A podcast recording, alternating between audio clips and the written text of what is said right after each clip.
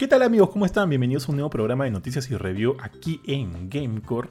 Nos estamos juntando un sábado por la noche con el buen Panchito y el gran Jorge para hablar acerca de lo que ha acontecido esta semana en la industria de los videojuegos en todo el mundo. Y no solo eso, también vamos a, tenemos una review ahí eh, de por medio. Yo ahorita estoy jugando algo, no puedo hablar mucho acerca de eso no, sí puedo hablar. O sea, estoy jugando el Ring. Todavía no, pero evidentemente todavía estoy bajo embargo, así que no podemos hablar, no puedo hablar mucho del juego. Pero esta semana ha sido bastante importante porque finalmente se liberó el la esperadísima secuela de, Horizon eh, Zero Dawn. En este caso, Horizon Forbidden West. Y sacamos nuestra review. El juego, al juego le ha ido bastante bien, no solo por parte de nosotros, sino por muchos de la, eh, de la prensa. Eh, eh, del mundo, de Estados Unidos, de acá de Latinoamérica, todos como que han recibido muy buenas calificaciones la gente de Guerrilla Games y eso es bien, bien paja, bien chévere. Ah, creo, que no, creo que no he visto alguna review mala o relativamente mala, pero bueno, ya hablaremos de eso más adelante. Así que tenemos un programa cargadito. ¿Cómo están chicos? ¿Cómo estás Panchito? Bien, bien, bien. Ahí un poco agotado emocionalmente luego de tres horas de lucha libre hoy día en la mañana. Yo no la he hecho, la he visto por si acaso. Este. Ah, ya, te, eh, tío, te imaginaba echándote al sopilote, así. Oye, alucina que algún día quiero entrenar para tener al menos una pelea en el círculo local de acá. Ah, man, ya que eh, falta, sí, falta mucho. Eh, y feliz de tal vez eh, fanboyar un poquito de Peacemaker en un ratito con ustedes. Jorge. Está bien, está bien. Eh, bueno, no sé, eh, yo no, no vi el, evento a la hora que la, vio Pancho, no lo vi en la mañana, pero ya me puse el día, ya sé lo que pasó en el Elimination Chamber por lo menos. Eh, así que no, no pasé por tres horas como Pancho de, su, de su emoción, hype y demás. Pero, ¿qué, más? bueno, de hecho, desde que acabé Horizon creo que estaba un poco fuera de, hacer juegos, de, de, de jugar. Está como que tratando de prepararme para mi viaje, porque mañana me estoy yendo de, vacaciones por una semanita. Pero de todas maneras, eh, sí estoy al tanto de, las novedades y, cosas que vamos a conversar ahora. Tío, porque también aparte te hiciste la trifecta, weón. Jugaste Horizon Forbidden West, que por si eran como. O sea, por si el juego te demanda un montón de horas. Te jugaste Infernax, que bueno, se, se acabó en dos patadas, ¿no? En dos patadas. Y, y leo mm. eh, Kingdom Fighters 15, tío. O sea, como que te sentido bien, bien. Creo que el, creo que de esos tres el que menos tiempo me, tomó fue King of Fighters, o sea, porque o sea, King of Fighters acabé el, el, juego múltiples veces con, creo que con ocho equipos, porque quería asegurarme justamente que el modo historia tuviera algo que, que no se, que, de repente se me está escapando, porque una de mis, de mis principales quejas es el modo historia, ¿no? Eh, de ahí probé contigo el online, pero Infernax creo que le habría dado sus ocho horas, ¿no? Y Horizon sí, pucha, 60. La otra vez vi mi, save en pleno streaming, 60 horas me, le dediqué a mi, a mi save principal en Heart. Ah, chuma. Eh, maña, lo de Infernax me llama la atención, pensé que era más corto. Bueno, 8 horas no es tanto tampoco ya. Pero es, un, o sea, es, un poquito más largo que Didlit. Pero el tema es que con Infernax, o sea, a diferencia de Didlit, eh, que fue en review de, su, de un mes más o menos, eh, Infernax tiene múltiples finales. Entonces sí tienes que volver a jugarlo o tratar de ir conseguir otra cosa, irte por otro camino, hacer un, side quest de una manera distinta, porque tú has encontrado puntos de, toma de decisiones, ¿no? Entonces, eh, la otra vez me estuve spoileando un poquito de los finales que no saqué, y hay unos finales bien, bien quemados, hay unos finales bien locos, o sea, sí, sí me da ganas de, de, sacarle un poquito más al juego. Sí, tío, te menciono Infernax porque lo estoy jugando ahorita en Nintendo Switch y está bien chévere, tío, me ha gustado bastante, o sea, si le gusta ese tipo de juegos en, de píxeles en 2D del tipo Metroidvania, yo creo que la vas a pasar muy bien con Infernax. Tío. Me alucina que me ha enganchado. Me gusta mucho. Yo lo estoy, jugando en Switch. Lo estoy jugando en Switch. Y no lo he jugado en Play 4. O sea, evidentemente no, no se va a ver mal ni se va a experimentar mal. Pero este tipo, de, este tipo, de, juegos me gusta como que jugarlos en una consola así portátil, ¿no? Me da, me da ese feeling. Eso me gusta. Así que como... Sí, tengo que, tengo que agradecer a Pancho por, por, por permitirme hacer el review a pesar que yo le pedí ayuda y me dijo no quiero ayudarte. Me, me nada, nada, yo te, yo, te, robaré la oportunidad de otro en algún momento. Tío, Pancho dice que triple A no baja, ya no baja, ya. Ya no baja, ya no que hacer nada, ya. Pero... Ojalá, ojalá, ojalá vea el código que le mandé la otra vez. ¿Cuál código? Ah, ah, ah, ya. No lo podemos decir, sí, sí, sí. Tiene no, ese manos que, creo que va, vamos a usar, creo que Sí. sí, ese ya está bien canjeadito ahí descargándose mientras que hablamos. Todo para ir a meterle duro. Está bien, tío. Ya. Entonces ahora sí empecemos rápido con las noticias para llegar hacia el final a Horizon Forbidden West. Eh, bueno, chicos, me toca la primera noticia y es la que les comento ahorita. Se tiene que ver con Nintendo, con la gran N, chicos. Si ustedes pensaban que Nintendo, eh, poniéndose tan riguroso con el tema de los derechos en YouTube, de no que dejar que la gente este, utilice su música para sus videos, o llegado un momento también se acuerdan que se puso recontra necio con los gameplays que tú podías hacer de los juegos de PlayStation, no te dejaba monetizarlos. Jorge, perdón. No. Jorge. No te decía de Nintendo, dijiste de PlayStation. Ah, perdóname, perdóname, perdóname. No, no, no, nada que ver. De Nintendo, de Nintendo, sorry, sí. My bad. Nintendo se puso recontra necio con ese tema. Y bueno, ahorita también, este, si bien a mí me gusta mucho la marca, creo que muchos de sus juegos me gustan bastante, los disfruto mucho y demás. Creo que esto, esto último no me gusta mucho. Es más, también siento que, que de alguna manera es un foreshadowing, ¿no? A lo que podría suceder en el futuro con todo este tema de, del versus entre los juegos digitales y los juegos físicos y demás. ¿Qué ha pasado? Pues eh, Nintendo anunció que este, dejará de ofrecer las compras de juegos digitales en sus consolas de Wii, de Wii U y de Nintendo 3DS. Pero esto a partir del próximo año, si no mal no me equivoco, creo que es a partir de marzo del 2023. Entonces, te queda poco más de un año para que si es que quieres comprar un juego de la eShop, ya sea de la Wii U o de la 3DS, lo puedas hacer. Porque luego de este periodo, esas, bueno, los, los servidores de la, de la eShop de Nintendo para esas dos consolas ya no va a estar disponible. Entonces, alucina que esto me llama la atención porque justo la otra vez estaba haciendo una limpieza en mi cuarto y me encontré con mi 3DS. Yo tengo esta 3DS, la, la moradita, la XL, que de hecho me gusta, me gusta un montón. Y este, dije, oye, nunca llegué a jugar Samus Returns, Metroid Samus Return- Returns. Nunca lo llegué a jugar. ¿Sabes qué? Lo quiero jugar. Y pa, lo compré porque justo lo vi en oferta. Lo compré y me puse. Justo fue luego del de Metroid Dread. ¿ah? Me, que- me quedé con tantas ganas de seguir jugando este, la franquicia. Así que dije, ya, el último buen juego de, de Samus fue Samus Returns. Así que la tengo ahí mi 3DS y lo voy a comprar. Lo compré, eh, lo bajé, lo jugué y feliz. Me pareció un juegazo. Entonces, eh, me imagino yo que si, si ya hubiéramos estado en el 2023, ya estaríamos como que abril, y me hubieran dado ganas de jugar ese juego, no lo podría haber hecho. A menos que eventualmente Nintendo pues lo ponga otra vez a disposición en el servicio Nintendo Switch Online de la Switch. Pero también es medio yuca, ¿no? Entonces, como que regresa otra vez este debate, ¿no? ¿Qué tanto, qué tan conveniente es en realidad que tu biblioteca virtual siga enriqueciéndose cuando de repente en algún momento, en algún momento, no vas a tener acceso a estos juegos? Y de hecho esta noticia ha calado un montón ya, porque eh, evidentemente a los fans de Nintendo, a los usuarios de sus consolas, no les ha gustado esto. Están reclamando, están diciéndole a Nintendo que por favor este, no siga con eso, porque quieren todavía tener la oportunidad de poder comprarse sus juegos. Ojo, de que poder descargarlos, lo vas a poder descargar, no hay problema. El hecho es acceder a nuevos juegos. Este, bueno, hay- han habido varias críticas, inclusive, ah, ¿cómo se llama esta? No me acuerdo cómo se llama el grupo, pero es, un- es la Fundación de Preservación de la Historia y no sé qué en Estados Unidos, que está que bueno, que evidentemente ha criticado esta acción de Nintendo porque es, de alguna manera, es eh, darle de baja a muchos, muchos títulos que tienen en su, en su catálogo y que solo podrían haber sido jugados a través de sus catálogos. Entonces, por ejemplo, si yo no, no hubiera comprado Metroid Samus Returns, jamás en mi vida podría haberlo vuelto a jugar, a menos que ellos lo sacaran eventualmente en otra consola, ¿no? Pero sería como que un, este, no sé, pues no, no sería tan chévere. Porque tendría ahí de por sí mi consola muerta ya. No tendría como que un uso para esta consola que todavía tengo acá en mis manos. Mm, bueno, o sea, en general, esto no es. Nintendo no es el único culpable, ¿no? De darle de baja ciertas cosas. Creo que es. eh, pero creo que es el primero en darle de baja a tantos de manera tan, tan de golpe, quizás. Eh, usualmente yo, yo estoy más acostumbrado a que esto pase con third parties, o sea, como lo que pasó con PT, ¿no? Que, que Konami le eh, dijo que no quería hacer nada con Kojima, así que vamos a matar su, su, su playable teaser o bueno, cuando alguna franquicia, perdón, alguna compañía pierde los derechos de algo, como por ejemplo, no sé, Capcom y Marvel con Marvel vs. Capcom 2, que ya no lo pueden poner. Eh, o sea, pasan cosas que a veces escapan un poquito de... Bueno, en el caso de Konami no, pero a veces escapan un poco de las manos incluso de las compañías que hacen los juegos o que publican los juegos.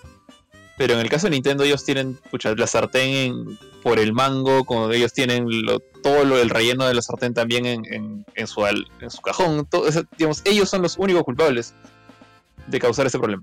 Entonces ahí sí creo yo que es un, un poco jodido. O sea, entiendo que hagas remaster, ports, que, que puedas jugar este el primer, no sé, Excite Bike en, en Nintendo Switch. Ya, bacán. Y, y vuelvas, tienes que volver a pagarlo. Ya, ok pero quitarte la chance de jugar en las consolas viejas me parece un poquito mezquino, no sé. ¿Te acuerdas que el año pasado PlayStation inició con esto cuando anunció el cierre de, las tiendas para PSP y PS Vita? No sé si para alguno más, pero comentaron que iban a cerrar las tiendas de la PlayStation Portable y la PlayStation Vita. Pero igual ibas a poder seguir bajando los juegos. O sea, bueno, de hecho hace tiempo no perdí mi Vita, pero tendría que volver a intentarlo. Pero sí dijeron que si ya no ibas a poder comprar más, ibas a poder seguir bajando los que ya habías comprado. Y eventualmente eso también va a morir. Yo estoy seguro que de acá a unos años van a decir, bueno, si no te bajaste Tokyo Jungle, sorry, ya no vas a poder, ¿no? Eh, pero creo que ahorita todavía puedes bajarlos. Sí, o sea, eh, o sea, es básicamente lo mismo que está pasando con Nintendo. Vas a poder, inclusive, o sea, vas a poder seguir bajando los juegos que ya tengas en tu, en tu biblioteca, pero el hecho de acceder a nuevos juegos es este, ya está limitado. Entonces tu consola ya está limitada, ya no, ya no tiene pues, un, Dime, dime. El, Bit, el tiene la misma condición, entonces tiene razón. Sí, sí. Y también, este, ¿sabes qué? Ahorita, que, ahorita de lo que mencionas de los third parties, recuerdo cuando en algún momento eh, terminaron las licencias para Scott Pilgrim vs. The World. Yo lo tenía en PlayStation 3 y me encantaba jugarlo en PlayStation 3. Y luego este, se acabaron, bueno, hubo el, tema de las, de las licencias por la caducidad. Y, ya el juego como que se perdió, ¿no? Entre comillas para siempre. Hasta que el año pasado, eh, menos mal, Ubisoft hizo la reedición del juego para, para Play 4, para Xbox One. Obviamente con las licencias otra vez este, en funcionamiento y de alguna manera el juego tuvo otra chance de vivir. No sé cómo le fue al juego a todo esto, pero es paja que eso, ese, o sea, es paja tener acceso a ese tipo de juegos tan buenos que, bueno, que no haber regresado, probablemente muchas personas no lo habrían podido experimentar. Imagínate, a Panchito, que es recontra hiper mega fan de, de Scott Pilgrim. Entonces, ese tipo de cosas es, es complicado, tío. O sea, yo entiendo también a, las compañías, a las empresas, entiendo a Nintendo. De repente, estas consolas, evidentemente, ya, ya tuvieron su tiempo, ya pasaron. Ahorita, más que todo, de repente, es un, significa un gasto para ellos. Y eso que es una empresa multi-hipermillonaria. Pero, o sea, también los entiendo, ¿no? Pero hay una especie de, eh, no sé cómo decirlo, eh, actitud con tus usuarios, con tus seguidores, con tus fans, eh, que debería respetarse. No sé. ¿Tú qué crees, Panchis? O sea, siendo un poco el abogado del diablo, recuerden que lo que tú compras no es un juego, sino es la licencia o el poder de, el poder de poder activar o descargar tu juego, ¿no? Entonces al final siempre vas a estar a merced de lo que quiere hacer el, dueño de la tienda. Eh, no todos son como Steam, de que esa cosa nunca se va a, morir, salvo que este, todo, todo, el internet se vaya al diablo. Eh, pero creo que de todas las compañías, la que siempre ha sido menos amigable hacia la preservación de los juegos ha sido Nintendo desde siempre, ¿no? Desde un punto de vista del físico, cada, cada bendita consola que sacaban siempre es un, formato diferente, entonces ni, que puedas como que backportear cosas tan fácilmente. Y en lo digital ellos hasta ahora, el, sistema digital de, tienda y de, y de friendlies y de poder ver qué cuenta este, tiene qué tipo de, de derechos sobre qué qué videojuego es un poco complicado en Nintendo, ¿no? Entonces, no me ha sorprendido mucho esta decisión. Eh, como, dice Jorge y como, como dices tú, Johan, lo bueno es que todavía lo vas a poder bajar. Porque el, o sea, el acabose y la bomba nuclear y lo que yo sí considero como que el escupitajo hacia la gente que ha comprado cosas sería que te digan ni siquiera los vas a poder bajar, ¿no? Entonces, con el hecho de que tienes un año para comprarte todo lo que quieras, creo que ahí este ahí la cosa se, baja un poco de nivel, ¿no? Y ambas son consolas que todavía donde todavía puedes usar este, medios físicos, ¿no? Entonces, en el caso que ya no puedas comprártelo en digital, fácil puedes ir por el físico, ¿no? Lo malo es que eso va a, hacer que sucedan dos cosas. Uno, desde ahorita hasta el juego más tela de Nintendo DS o de Wii U va a empezar a subir de precio en físico porque ya se va a volver como que la, la única existencia de ese juego en todo el mundo, de manera legal al menos. Eh, y dos, una vez que se caigan las tiendas, este, el homebrew y la escena de, de piratería ya va, va a tomar el, el lugar del. Claro, más fuerza y el lugar que ha dejado Nintendo, ¿no? O sea, lo bueno de tener las tiendas digitales es que. O sea, puedes meterle un archivo a, a los Nintendos para que reruteen todo el, todo el tráfico hacia una tienda alterna y de ahí bajarte cosas. ¿no? Entonces, hay, hay su lado bueno en teoría. Sí, tal cual, Pancito- Panchito. También estaba pensando en el, pensando en el tema de, de cómo esto va a influir en el, en el rubro del- de la piratería y demás. Que al final, o sea, no va a haber otra manera, pues, ¿no? No va a haber otra, otra manera de poder acceder a este tipo de juegos. Así que, mientras haya la opción de preservarlos, adelante, tío. Adelante con todo. Eh, tío, aprovechando que estás ahí, te comento que este, hay noticias del Lego Star Wars de Skywalker Saga y de hecho ya sabemos cuánto va a pesar el juego en PlayStation 5. ¿Tienes por ahí la nota, tío? Sí, bueno, resulta que al menos en Play 5 ya han anunciado un estimado de cuánto va a pesar el, el juego. Creo que ese estimado es sin contar el parche de día 1. Déjeme, sí, sin contar el parche de día 1. Y son unos ricos y sabrosos 38.182 gigabytes. Eh, esto es sorprendente en cierta forma considerando que el juego anterior, que solo fue de la trilogía mala, o sea, de, la última, este, eh, pesaba en Play 4 alrededor de 15 GB, si es que no me equivoco. Entonces, considerando que este juego se ve con muchos más factores de producción, de una calidad mucho mayor visual y de assets. Eh, los Legos, si tú los ves, ahora sí de verdad parecen Legos. Eh, y tiene literal, creo que las nueve películas y hasta Clone Wars, eh, que pesa solo 38 gigas, es algo, es un como que es un fit de ingeniería muy bien realizado, ¿no? Parte de esto debe ser y puede ser por el hecho de que el SSD Play 5 ya no te pide que dupliques assets porque te los carga todo al toque. Duplicar assets era una forma mucho más sencilla de, este, de tener tiempos de carga más rápidos, pero el, el espacio del juego hace que crezca un montón. Eh, pero al mismo tiempo sigue siendo impresionante que sea un tamaño tan chiquito considerando todo lo que tiene, ¿no? Tal cual, tío, tal cual como tú lo dices, sobre todo considerando este, la gran cantidad de juegos ahorita que, que están saliendo en, es- en esta temporada para, bueno, en este caso hablo de Play 5, lo tengo acá para la Play 5, contar con un juego de 38 GB es como que rico. Está bien, así, así, así me gusta, así me gusta. Oye, tío, te tengo dos preguntas, tío. La, la primera, este, cuando, cuando estábamos haciendo el tema de los cronogramas de los juegos del año, tú me dijiste, Lego Star Wars de Skywalker Saga es mío, no lo toquen, es mío, mío de mí. Y ok, normal. ¿Es porque eres súper fan de Star Wars o súper fan de Lego? Ah, ninguna. Es porque el gameplay se ve mucho más hack and slashy de lo que antes era el gameplay de combate de Lego. Pero se has jugado a otros Este- juegos de Lego, ¿no? Sí, sí, sí, sí. O sea, eh, en mi época de, de chivolo de Nintendo Wii, me, me jugué todos los Legos que salían, ¿no? Hasta los que la gente no debería haber jugado nunca. Este, pero, este, o sea, sí soy familiar con la saga. Sí me gusta el humor, este, medio British que le ponen a, a este, a, a los Legos. Eh, no estoy muy seguro si este va a tener, este, actores de voz o no. Porque ah, los últimos juegos de Lego sí, sí han tenido. Pero más, más lo que me ha impactado del juego es. Esto se siente la versión Next Gen de lo que debería ser Lego de, acá, de ahora en adelante, ¿no? Desde el punto de vista visual, porque, de nuevo, literal, las cosas se ven como Legos ahora sí. Eh, y la forma como han reworkado la cámara y el sistema de combate y se ve mucho más orientado a la acción, todo eso ha hecho de que, de que me atrape ahora sí y que esté como que esperando el, el juego eh, bastante. Sí, tío, tal cual. Y, tío, la otra pregunta era, ¿a ti cuál te parece peor, el episodio 8 o el episodio 9? No, 9, 9, 9. Sí, o sea, tío, el tío, 8 se merece un Oscar comparado con la 9. Tío, tú eres de los míos. Es lo que yo estoy tratando de decir en Uy, todo un por- programa de, de Ala Filme que, hemos, que, hemos- que hicimos. Yo te juro que en el, el programa yo estaba diciendo El, ok, para mí el episodio 8 y el episodio 9, los dos son malos. Son malos, malos, pero malos. Eh, ya cambié, Pe- pe- de- escúchame, escúchame. mensaje. Pero el episodio 9 es peor. Yo dije, el episodio, episodio 9 para mí es mucho, mucho peor.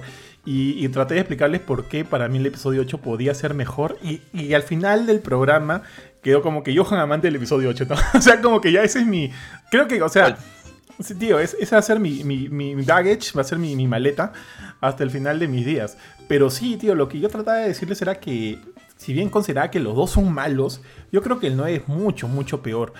Este, porque con sus cosas, el 8 creo que tiene cosillas por ahí que, que pueden, este, pueden salvarse y pueden como que dar paso a una trama un poco más interesante. El 9 ya para mí fue, fue una, fue un pucha, fue un, cualquier hueá. Cualquier No hueá. es fanfiction. Bueno, de hecho los dos son, son parecen fanfiction, los dos son bastante malos. Claro, pero el 9 es un intento desesperado de, de hacer algo raro con... No sé. Para, para mí el, el gran error ahí fue meter diferentes directores, cada uno tirando para su lado. O sea, ha sido una pelea de, chi- de. O sea, de niños queriendo jugar con sus juguetes de la manera que han querido. Puede ser, tío, pero yo siento que más que eso, el, el mayor error es el temor que, que, que Lucasfilm, que Disney, qué sé yo, sienten por el, el- el- el fandom tóxico, tío. Si el fandom tóxico te dice que si las cosas no salen como ellos quieren, la cosa, este, la- o sea, el resultado va a ser malo. O sea, ya se vio en el episodio Eso es 8. Ya se vio en el episodio 8 que el, el episodio 8 fue por un camino que no le gustó a nadie. Ok, está bien. Pero son caminos que, entre, entre comillas, puedo respetar, ¿ya? Lo de Leia es, es, este, es insalvable. Hay varias cosas, por ejemplo, todo lo del casino me pareció también malazo, aunque me O sea, no este- perdí presupuesto fue esa escena. Aunque me gustó esa idea, esa idea final de que cuando. No me acuerdo cómo se llama el, el morenaje. Finn. No, Finn es el otro. Finn es. Finn, Finn, Finn. no, Finn, No, Finn, sí, tiene razón. bien, Finn. Finn y, la, y, y Rose, Rústico se enteran de que tanto, entre comillas, los buenos y los malos están metidos en la misma huevada. O sea, no hay bando de buenos y malos. Todos tienen como que grises, porque se dan cuenta de que todos están metidos en esta, en esta onda de, de compra de armas para los estos y qué sé yo. Entonces, a mí me dejó esa idea. El cómo se dio no me gustó, me pareció malazo, malazo. Pero la idea me pareció interesante que era algo que se podía trabajar. Entonces en la 9 como que dijeron ya, no, no, no, no. Todo esto, todo esto, esto no, no está funcionando porque a, la- a los fans no les ha gustado y hay que darles lo que les, lo que les gusta. Hay que darles el beso entre, entre Rey y, y Kylo Ren. Hay que darles el, re- ¿Quién el quería regreso eso, de? Palpatine. No sé, tío, no sé. A- a- querido- ¿Ah? Twitter. Twitter. Sí, lamenta- lamentablemente eh, creo que prácticamente todo, todo 4chan y Reddit y, y parte de DeviantArt querían eso, desafortunadamente. Hay mucho shipping sin sentido en el mundo. Pero, Tal cual. o sea, ya una cosa es que les den el gusto y otra cosa es que lo hagan de la manera que lo hicieron. O sea, ni siquiera, ni siquiera buildearon, o sea, construyeron el desarrollo de personajes para ir por ese camino. Simplemente lo hicieron porque les dio la gana.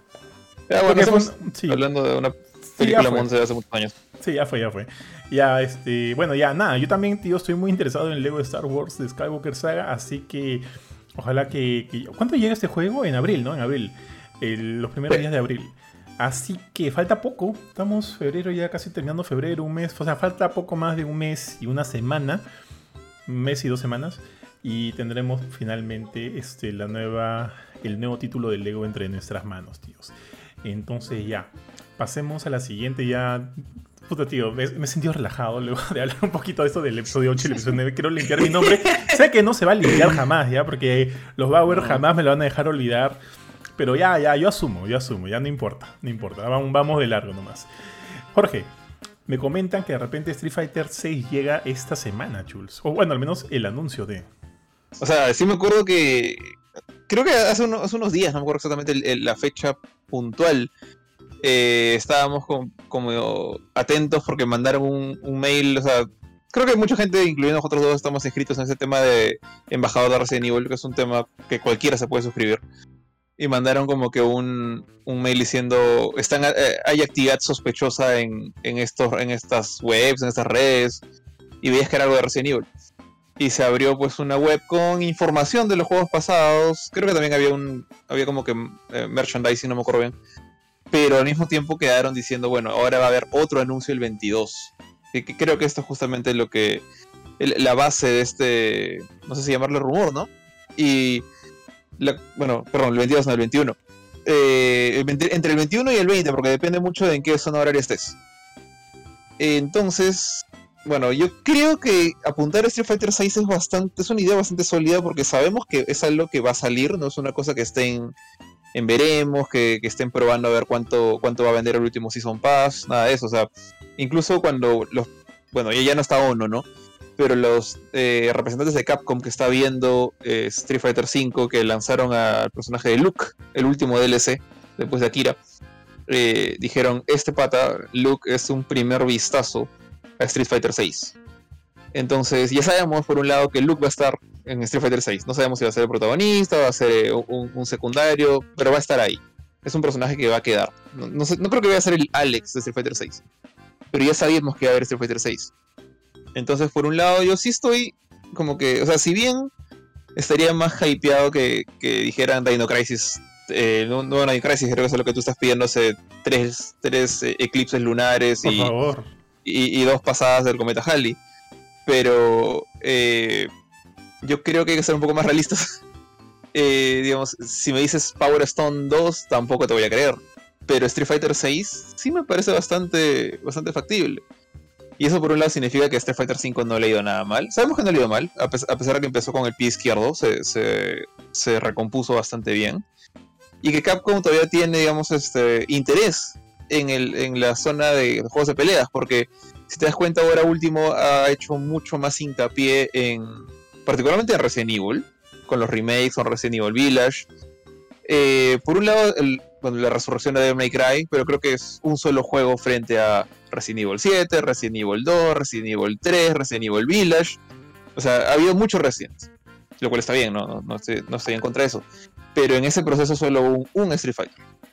Eh, entonces yo creo que que sea Street Fighter 6 más bien debería ser, por más que eh, de repente la gente de la comunidad de juegos de pelea quisiera un Darkstalkers, quisiera algo más caleta, yo creo que está bien que sea ese Fighter 6, porque es un, indicador de que el, interés de Capcom en la comunidad de juegos de pelea continúa ahí, sigue con vida, sigue con fuerza, y quizás, quizás si, si Street Fighter 6 sale bien y vende bien, podemos estar hablando de un Marvel. Capcom 4, podemos estar hablando de un Darkstalkers, eh, sería el Darkstalkers 4 también creo. Entonces, por el momento, para mí esto es una buena noticia si es que se vuelve realidad, ¿no? Pero me parece bastante factible. Sí, tío, aparte que desde el viernes hasta el día de mañana, Capcom está realizando estas partidas del tipo exhibición con jugadores profesionales de Street Fighter V de la última edición. Entonces, considerando el, el día final de estas partidas de exhibición, que es el domingo. Y justo, eh, a todo esto, no sé si lo comentaste, eh, Capcom lanzó una página web con una cuenta regresiva. Y la cuenta regresiva entraría, claro, entraría este, justo, o sea, el, el, timer acabaría justo con el final de este, de este campeonato de exhibición. Entonces es como que huele a Street Fighter de todas maneras, de todas, de todas maneras. Eh, Street Fighter 5 creo que salió en el 2014, puedo estar equivocándome, o 2014 o 2015, como tú dices, ¿no? Con el, con el pie izquierdo, pero se pudo recomponer y eso está bien. Ahorita es un buen juego, es un gran, gran juego, con un montón de personajes, aparte con todo el sistema de... ¿Perdón? 2016. 2016, febrero del 16, sí. Ya. Ahorita es un gran juego con un montón de personajes, con un gran sistema de peleas. Para mí, Street Fighter, yo soy fan de Street Fighter, así que el 5 me encantó. Este, y, bueno, y también, tío, que este año justo se celebra el 35 aniversario de la franquicia. Entonces, sí te podría, sí se podría hablar de, de repente, la presentación de, del que sigue, ¿no? De Street Fighter 6. Entonces, desde el 2016 hasta ahorita ya han pasado 6 años y el juego ya creo que ya, ya cumplió, ya está, ya está pidiendo chepidos y vamos al siguiente punto, ¿no? Pero sí me da penita lo de Ono, tío, me da penita que ya no esté Ono ahí. Pero este. fue decisión suya, nadie lo votó. No, no. Y está bien que vaya a otro lado. Y de hecho me parece chévere donde está en. ¿Cómo se llama? Ah, me olvidé el, nombre de su, de su, compañía donde está, pero es justamente la misma compañía que, que estuvo detrás del último Melty Blood, de Melty Blood Type Lumina. De Entonces, como que de todas maneras, el conocimiento de uno de juegos de pelea está siendo usado en algún lado. Y me parece chévere también eso. No, sí, de acuerdo, de acuerdo. O sea, todo lo que venga por él, bravazo, y siempre es eh, para mejor. O sea, si es para mejor, chévere, ¿no? Pero como fan, como fan de Street Fighter y fan de haber estado de haber tenido ahí a, a Ono todos estos, en todos estos títulos es como que... Años. Me da penita, Me da penita. Ah, bueno, sí. Así que, pero, bien, y nada, ojalá que, que, no sea un desastre, tío, este nuevo Street Fighter 5. Ah, oye, ahora que, ahora que mencionas esto de que se quitó, sí recuerdo que en su momento, antes de que se anunciara eh, la salida de, de Ono, eh, eh, Capcom trajo todo un nuevo equipo de, gente para trabajar en este nuevo Street Fighter junto a Ono, ¿no? Y me acuerdo que esto es lo que leía, puedo estar equivocándome, si me equivoco por ahí me corrigen, si es que de repente lo, ustedes lo, saben de otra manera. Trajo un montón de gente para trabajar en este nuevo Street Fighter y es gente joven, con nuevas ideas, que quieren hacer nuevas cosas y demás. Y por ahí como que a Ono no le, gustó mucho la nueva, la nueva dirección con la cual podría salir este nuevo Street Fighter 6 y dijo, no, ¿sabes qué, Chus? Mm. Yo acá zafo, zafo cabeza, ¿no? Entonces, recuerdo eso, o nada. Yo no había leído eso, honestamente. Eh, pero no, yo no me preocuparía tanto. si, si, no, si eso es verdad, sí me preocuparía.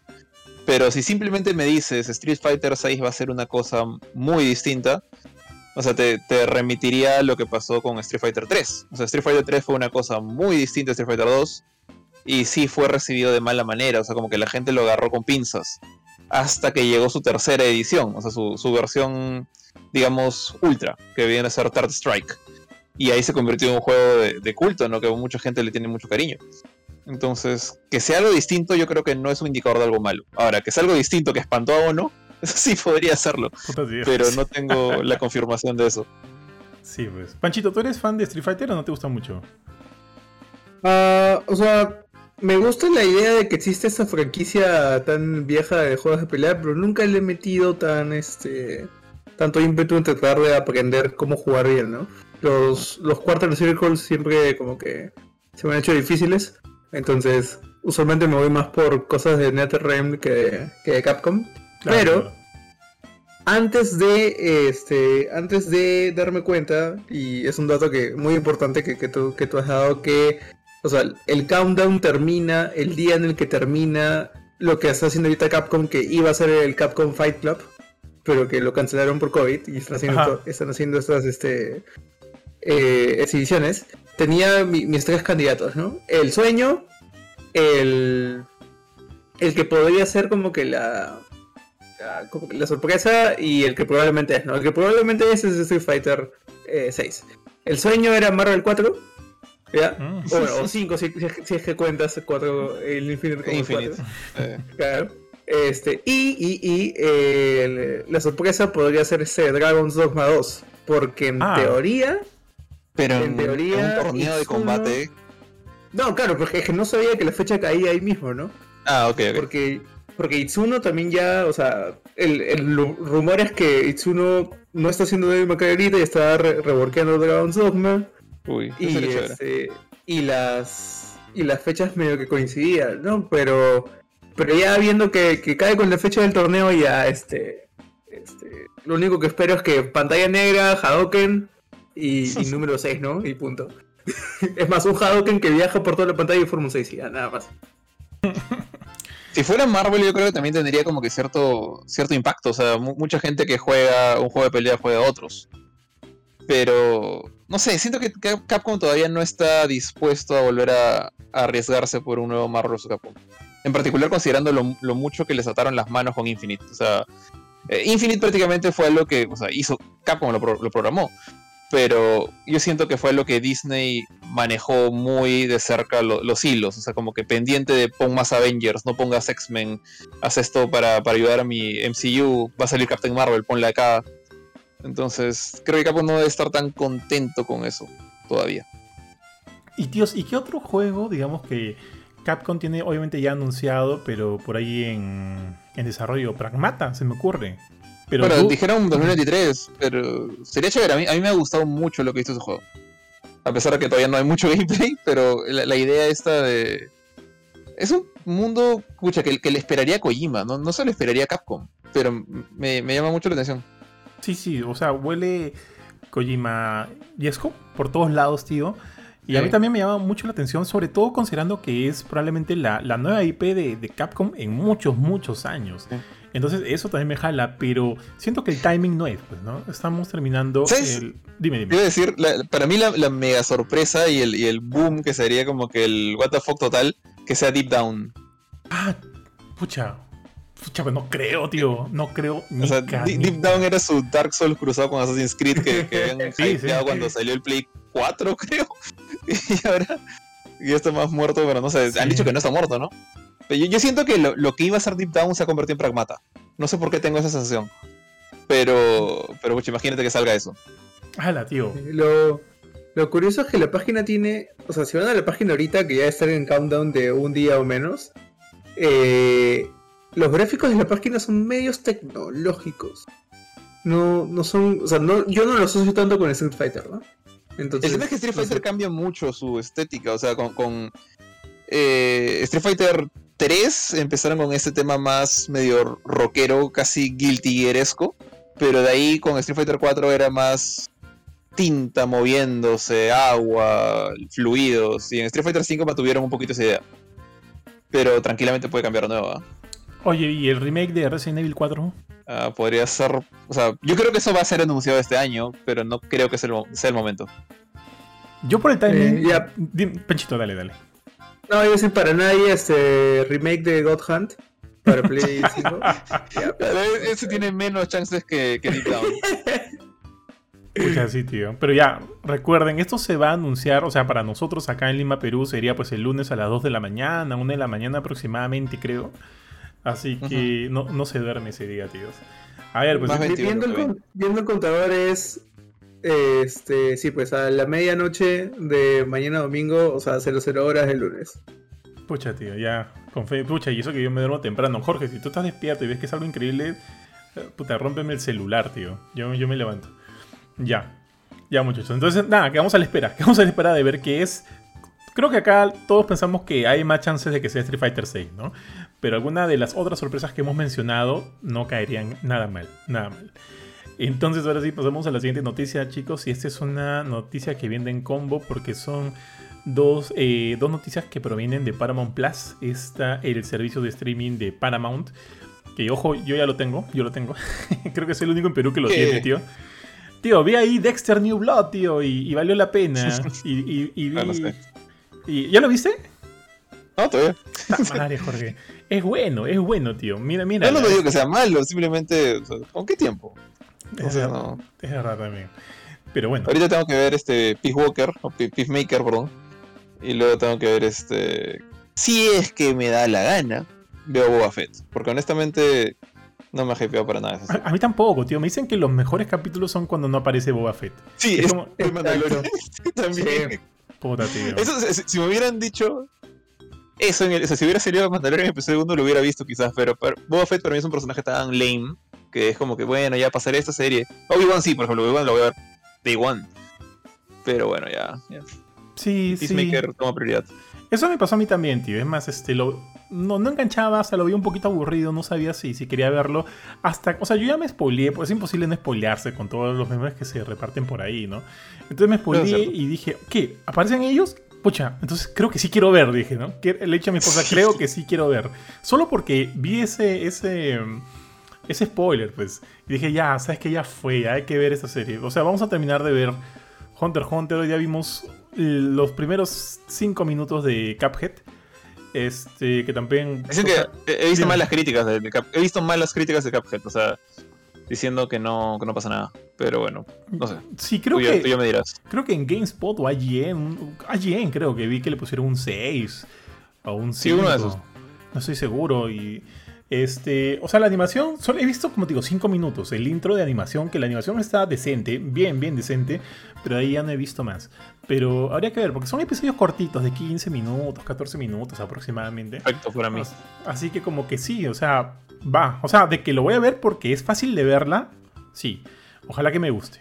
Pero ya, la noticia, tío, venía de, ya les dije, de Paramount Plus, quienes ya le dieron luz verde a la segunda temporada de la serie de TV de Halo, que todavía no se ha estrenado. Es más, ¿cuándo se estrena este Halo? Eh, ah, ya en marzo, el 24 de marzo de este año. También falta poco, tío, qué bestia. Este, bueno, la serie se estrena, el 24 de marzo por Paramount Plus, exclusivamente Paramount Plus. Y nos va a contar, eh, o sea, ya hemos visto un tráiler mucho más largo, porque creo que por el Super Tazón lanzaron un este lanzaron el tráiler tal cual y dos meses antes lanzaron un teaser que, que por ahí se veían este no no fue para el Super Tazón tío estoy mal fue mucho antes que lanzaron el tráiler completo y me acuerdo que cuando la vi yo dije oye se ve o sea los valores de producción se ven bien se ve bien no se ve mal para, para nada mal la serie es más le esperaba eh, mucho más barata pero no se ve bien y me gusta me gusta cómo se luce el, cómo se luce la serie, cómo se, cómo se lució el tráiler. Yo no conozco mucho de la historia de Halo, jugué el 1, no recuerdo mucho más. De ahí me fui de frente al Guardians y ahora sí he jugado Halo este, Infinite, que me encantó. Me encantó Infinite. Este, eh, pero de por sí la historia no es que la tenga tan. O sea, no es que la siga tanto. De hecho, Ari me hizo un update de la, de la historia de Halo para poder ingresar a, Infinite sin muchos problemas. Y sí hay cosas que de todas maneras debía saber, porque no ha habido un reboot, es un juego continuo. Continuo sigue desde el 1 hasta, donde, hasta Infinite, donde hemos llegado ahorita. Y tengo entendido que esta primera serie, la primera temporada de esta serie, va a tomar muchos de los elementos que sucedieron en la 1, según por ahí me comentó, me comenzó a explicar Ari. Igual todavía no se sabe mucho, han salido los personajes, ha salido Cortana. Por ahí justo no había visto esta noticia, pero en el grupo de colaboradores de Gamecore, que se llama Gamecore Plus en, este, en Telegram, uno dijo que, o sea, uno de los colaboradores nos mencionó que, que se mostraría el, el rostro del Master Chief en la serie. Y, de hecho él, a él no le gusta esta idea porque siente que ese es un derecho que se ha ganado los juegos, ¿no? si debería mostrar el, rostro del Master Chief en algún lado, tendría que ser en algún juego. Porque eso es lo que es. Eh, evidentemente yo no soy, como no soy tan fan de, la franquicia, no es que me, no es que me, me, me enerve saber de que se vaya a mostrar el, cacharro de, del Master Chief en la serie. Pero, pero puedo entender, ¿no? Puedo entender al fandom. Entonces nada, pues tíos, ya está, eh, ya hay una renovación para una segunda temporada, así que asumo que le están teniendo mucha, mucha fe a la serie, de repente está muy buena, quién sabe, de repente ya están saliendo screeners o los screeners han sido bastante positivos, así que le han dado voto de confianza para una segunda temporada y, bien con ello. Y la segunda noticia, tío, de Paramount Plus es que también han confirmado que va a haber una tercera película del buen Sonic. De la misma manera, todavía no se ha este, estrenado la segunda, pero considerando lo bien que le fue la primera y lo, que, lo bien que esperan que, esta que, que le vaya esta segunda, es de asumir que no quieren que ahí se detenga el tren, ¿no? Sino que va a seguir con la franquicia de Sonic por mucho tiempo, ya que no solo vamos a tener una tercera película, sino que al personaje de Knuckles le van a dar una serie live action de televisión. Y se espera que Idris Elba regrese para darle la voz al personaje. Así que estamos bien, al parecer, por, en, si bien a Sega no le está yendo bien con los juegos de Sonic en no le está yendo bien con los juegos de Sonic, por lo menos la IP les está funcionando en, cine y TV. Así que eso, bien por ellos. Y les da chance a, los nuevos juegos que van a salir ahorita de Sonic, que espero que sean buenos también. Así que nada, me parece paja. Tengo tres cositas cortitas. Este, oh. eso suena mal, Dios mío. Ya. Eh, uno, este. Cortana se ve rara en, el tráiler. Ah, porque no es azul. Cortana es, ¿no? O sea, tiene un tinte azul, ¿ya? Pero no, no la ves como un holograma, parece un midget que está este, en la mano de alguien. No sé si los efectos este, todavía faltarán hacer o algo, pero eh, se ve una mini persona, ¿no? Y, no, y no el holograma típico de Cortana.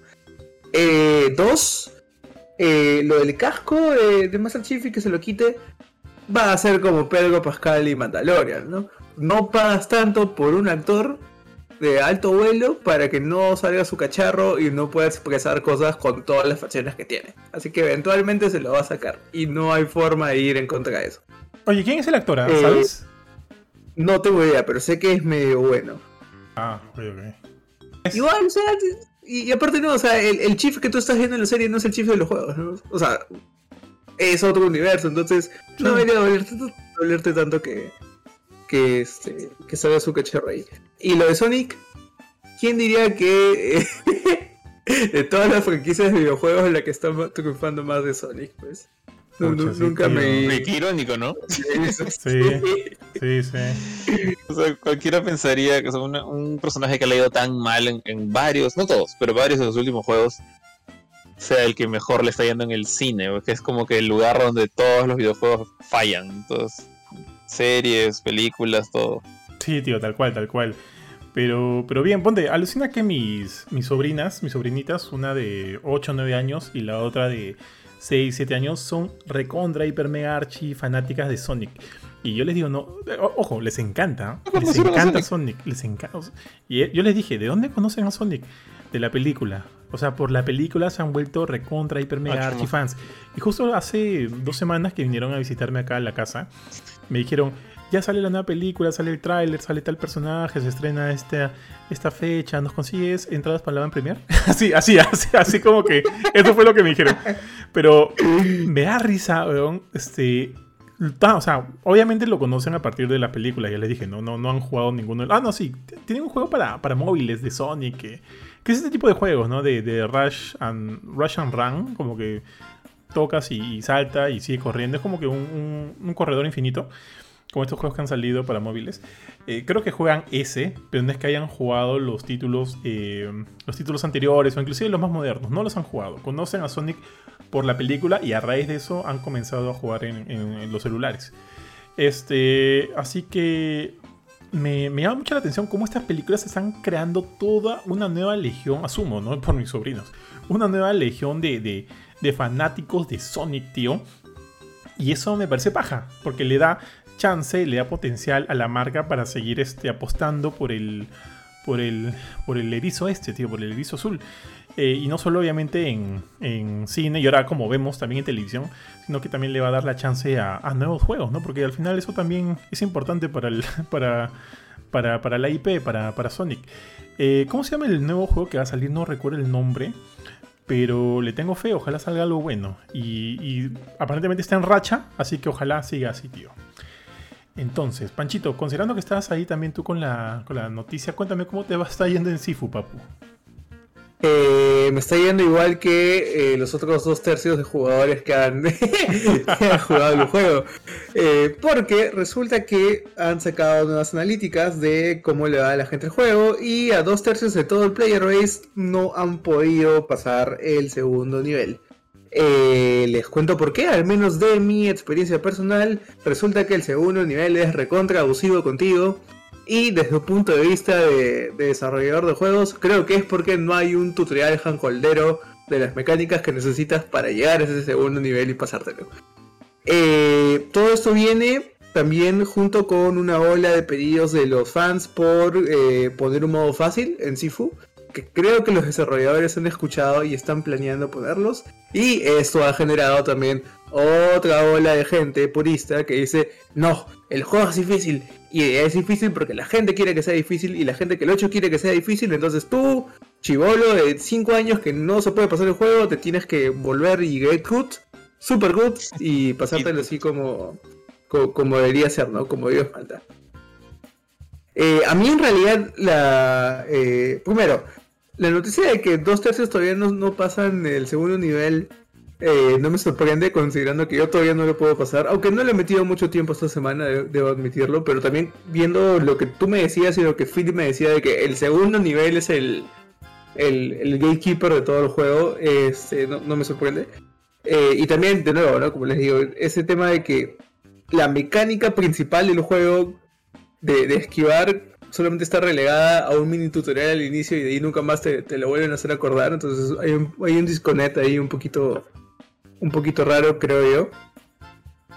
Pero este ya va a depender de los, los desarrolladores que hacen, ¿no? Dudo que le bajen la, dificultad al nivel en sí, porque sería cambiar un chupo de diseño. Eh, como saben, el, si bien el juego es roguelike, eh, no es que hay un un sistema procedural que pone enemigos en el mapa, ¿no? O sea, el mapa está crafteado este, a mano para que sea una experiencia definida. Entonces, cambiarle la dificultad solo a ese nivel eh, sería cambiar todo el nivel en sí, ¿no?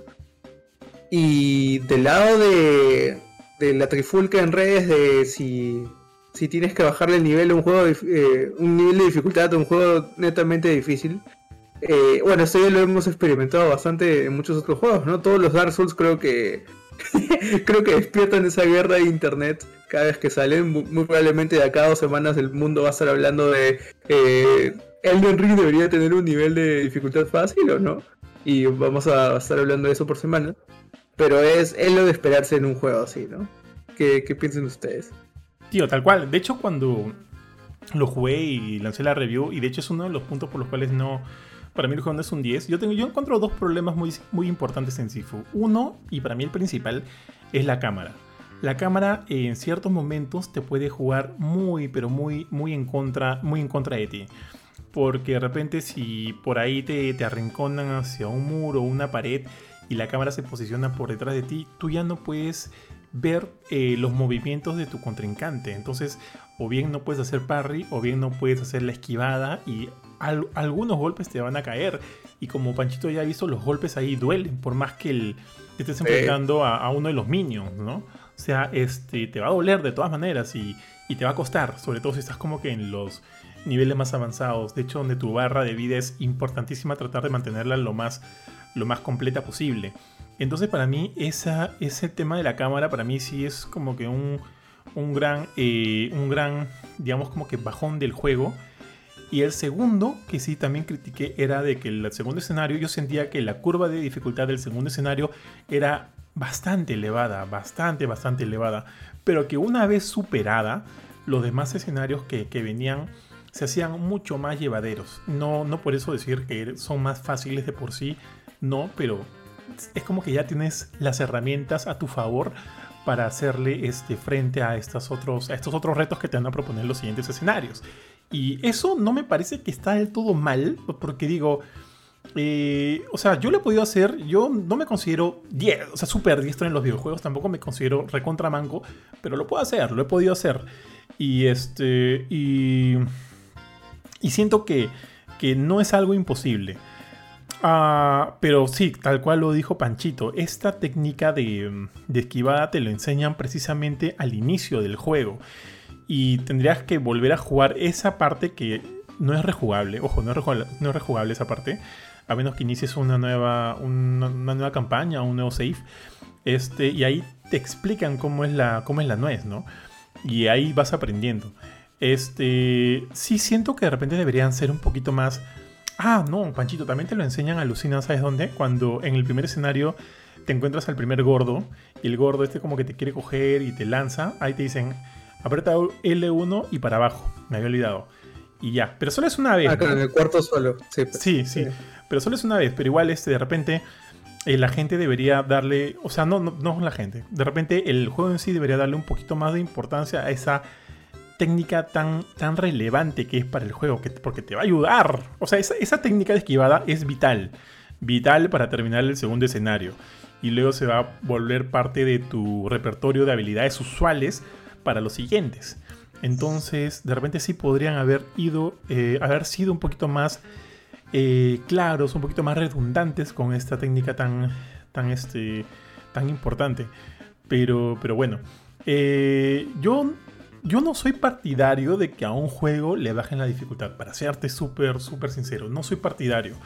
Pero entiendo también a los desarrolladores, ¿no? Que quieren hacer este juego un poco más, un poco más este, al, al alcance de, de más usuarios que quieran, que quieran experimentarlo. Al final de todo ellos también pues, necesitan, necesitan, este, vender su juego, pues, ¿no? Entonces, no me parece que esté mal, pero sí me parece como que un poquito, un poquito triste, pues, ¿no? Que le bajen el, el o sea, que le pongan eh, opciones de dificultad a un juego que por sí yo siento que está, entre comillas, bien equilibrado. Porque como te digo, el segundo escenario, el pico de dificultad es muy alto. Pero una vez que lo pasas, ya eres un máster, pues. O sea, si bien ahí hay un pequeño desequilibrio, yo creo que el juego tal cual está, está bien, tío, está bien. O sea, sí, te va a costar, pero una vez, tío, que terminas Sifu y terminas de haber vencido a todos, tío, vas a apagar el juego, vas a ir al baño, te vas a lavar la cara, te vas a ver en el espejo y vas a encontrar a otra persona, weón. Y eso creo que es algo que, que pucha, todos deberían experimentar, ¿no? Pero, pero en fin, no, no sé quién fue, creo que fue Benito que que nos estaba comentando que él sí cree que el tema de, de las opciones de dificultad son importantes para el... ¿Cómo, ¿Cómo, fue? ¿Cómo se llama esta categoría, Jorge, de los Game Awards? De... ¿Cuál? cuál la... Al, No tengo idea. Es, los juegos este, de accesibilidad. Eso, ah, pero eso no tiene nada que ver con. Sí, yo tampoco creo que tiene nada que ver, nada que ver. Pero ahora que lo. O, sea, en ese momento que lo dijo Benito, y ahora que los devs hacen caso a esto, bueno, pues ya, en fin, ¿no? De repente sí hay gente que, que, que necesita de estas opciones para poder disfrutar el juego. Pero a, pesar de que esa no haya sido la visión original, pues, ¿no? De los devs. Pero, pero bueno. Panchito. o sea, mi, comentario, mi comentario un poco este, controversial de, la semana seguro que va a ser. Yo también no voy en contra de eso porque, a ver, pónganse, pónganse en la situación de que alguien que no tiene piernas quiera jugar Dance Dance Revolution ¿ya? Y, este, y, y haga bulla en redes y, le pide a desarrolladores que creen un modo de una sola pierna o un solo, este, o, un solo miembro para poder este, jugarlo. Este, si bien lo pueden hacer, siempre hay que evaluar cuál es el, como que, la, naturaleza core del juego, ¿no? Y para qué tipo de juego o, estilo de juego el juego ha sido diseñado. Y siempre tienes que, al menos yo como lo veo como desarrollador, siempre tienes que cuidar que ese core no se pierda.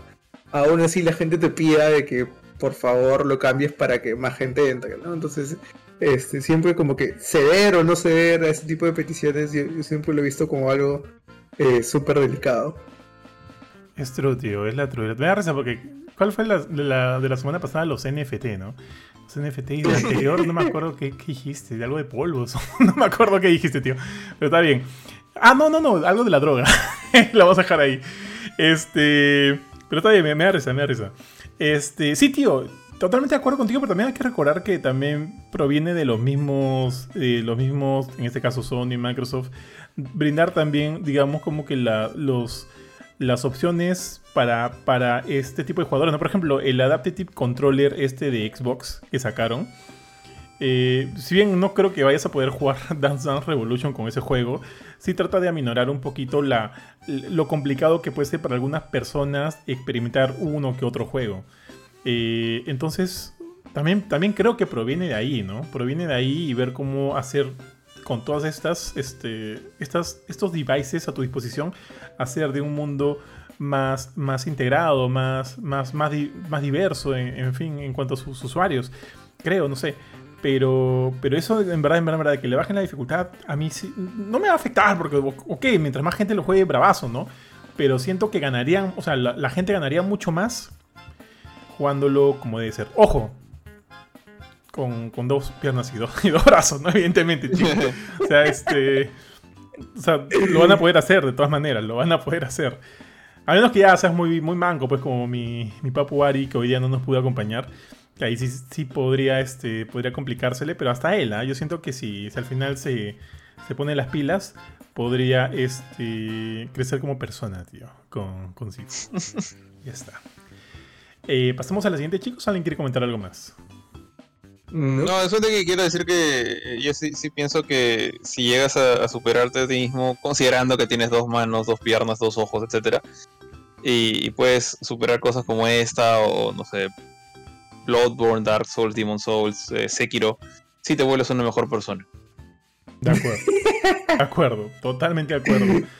Oye, mira, tío, hemos hablado de cuatro noticias y llevamos una hora de programa. ¿Qué dice, tío? ¿Cuatro noticias? Pero ya, Jorge, tú tienes ahí un amarradito especial este, de purito Horizon Forbidden West. Creo que son 3x2 solo por el estilo, 3x1, pero ya, en fin. Hay un montón de noticias de, este juegazo que de hecho lancé el review la semana pasada. Eh, mi review está por cumplir una semana, qué chévere. Eh, en fin, el, juego salió recién ayer nomás, o sea, oficialmente el juego ha salido recién este 18 de febrero. Eh, Horizon Forbidden West ha tenido una recepción bien chévere.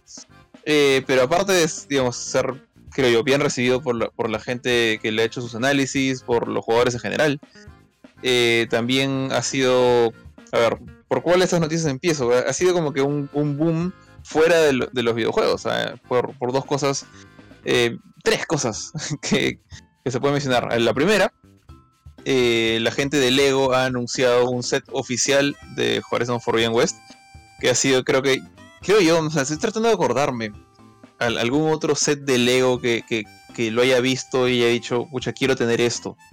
Pero la verdad es que no me acuerdo. O sea, yo, no, yo, yo sí colecciono figuras, eh, Figmas o Play Arts en general. Eso digamos como que mi, mi, cosa de colección, aparte de los videojuegos. Y nunca me he llamado los Legos. Principalmente creo que por ese acabado que tienen, pues que tú los ves y dices, esto no es una estatua, no trata de ser algo detallado, es un Lego. O sea, no son tan como que criminalmente bajo, de bajo detalle como un pop. No son tan, tan, tan, tan así. Tienen otro estilo, o sea, es un estilo mucho más este de armar este, y, divertirte armando, ¿no? Entonces creo que, que justamente como el, el, producto final de un Lego no se ve como su como su eh, inspiración y no es la idea, ¿no? Creo que por eso justamente no me llama mucho la atención los, Lego. Pero me llama mucho la atención la idea de armar esta, el Tolnek, este brachiosaurio mecánico con cabeza de ovni. Y, si hubiera sido un Thunder yo, por ejemplo, sería más loco todavía ahorita, porque es una de mis máquinas favoritas. Eh, pero no sé, quiero, quiero tenerlo. Y, y, si sale un Thunder yo después, probablemente también voy a querer tenerlo. Entonces, este, este Lego de, Horizon está bien bonito, está bien chévere. Eh, yo imagino que la gente que le gustan los Legos debe estar incluso más hypeado que yo, que no soy tan fanático de los Legos. Eh, siempre y cuando obviamente les guste Horizon, ojalá sea como que lo primero de muchas cosas que, va a salir, porque siento que el primer Horizon, o me equivoco de repente, no fue tan explotado a nivel marquetero por Sony. O sea, salió como un gran juego, salió como, para mí, uno de los mejores juegos de PlayStation 4. Eh, la gente de PC reclamando por muchos años hasta que eventualmente le dieron el gusto y salió también en PC.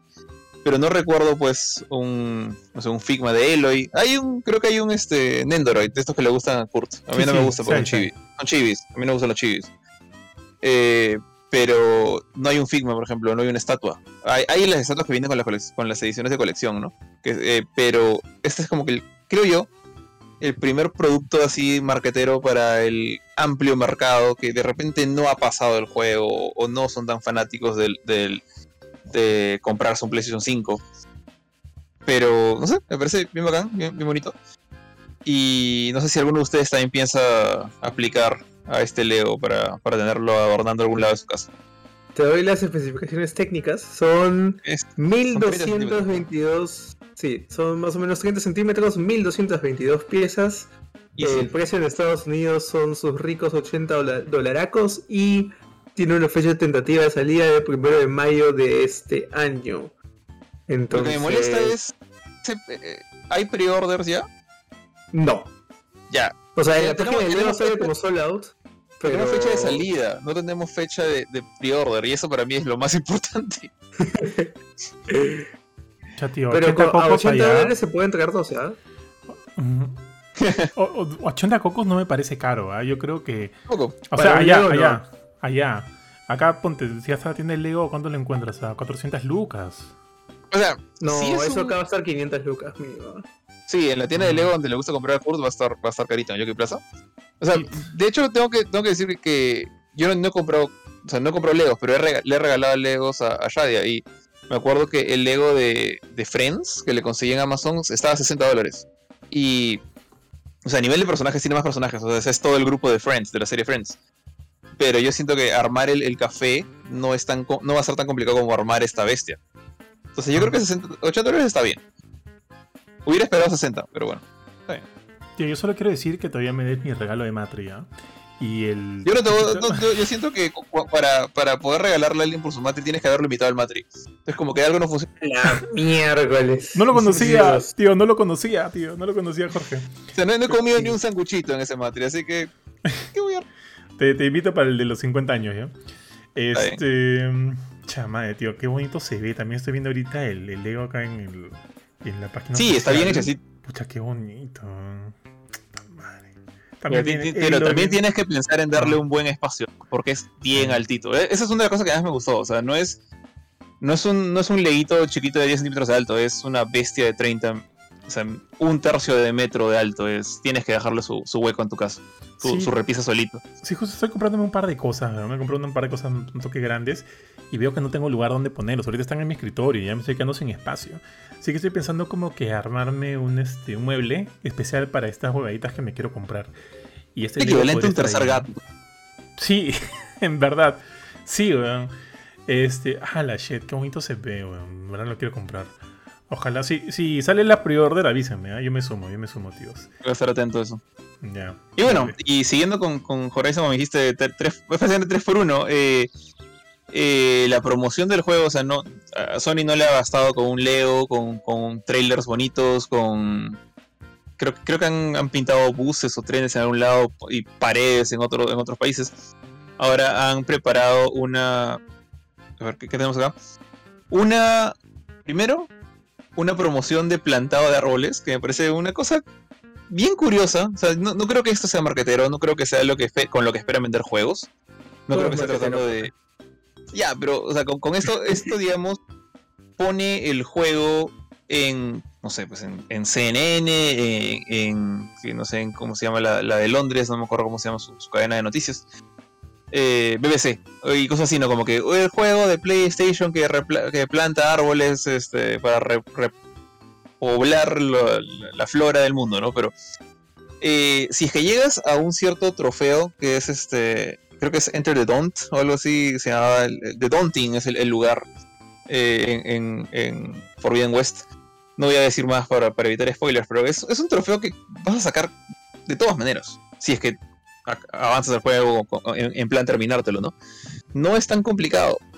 Eh, pero cada persona que llegue a sacar ese, ese trofeo y que no es como pasar el segundo nivel de Sifu, por lo que estoy entendiendo, va a hacer que, Sony eh, plante un arbolito eh, de verdad. Un, arbolito real que creo que es un toque bien, bien chévere porque va de la mano con la idea de, o sea, para la gente que, que ha jugado por lo menos Zero Dawn, o sea, digamos todo el mundo menos Pancho, sabe que eh, el tema ¿De tiene, mucho que ver con, con la recuperación de la Tierra. Este no es un apocalipsis eh, Walking Dead, no es un apocalipsis eh, Gears of War triste, gris, marrón. Es un mundo post-apocalíptico lleno de verde, lleno de, de vida artificial y orgánica, en el cual la, la Tierra está resucitando, en cierta manera.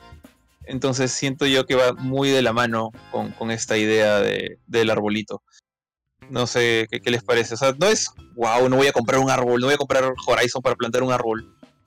Pero me parece un buen complemento. O sea, siento que va del- es el, uno de los mejores juegos para hacer esto.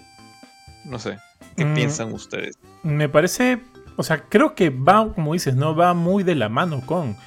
es- eh, usualmente cuando tú estás en esta, o sea, con la experiencia que hemos tenido con los diferentes PRs que hay aquí en Lima, Perú o los de afuera, usualmente cuando tú mueves un producto tratas de que eh, el gancho de tu, de tu punto de venta en cuanto, qué sé yo, pues no eventos o regalitos o demás, tengan algo que ver con el producto que tú estás vendiendo. Por ejemplo, eh, Hace poco Samsung sacó su nueva línea de celulares, los S22, y estaban promoviéndolo con la.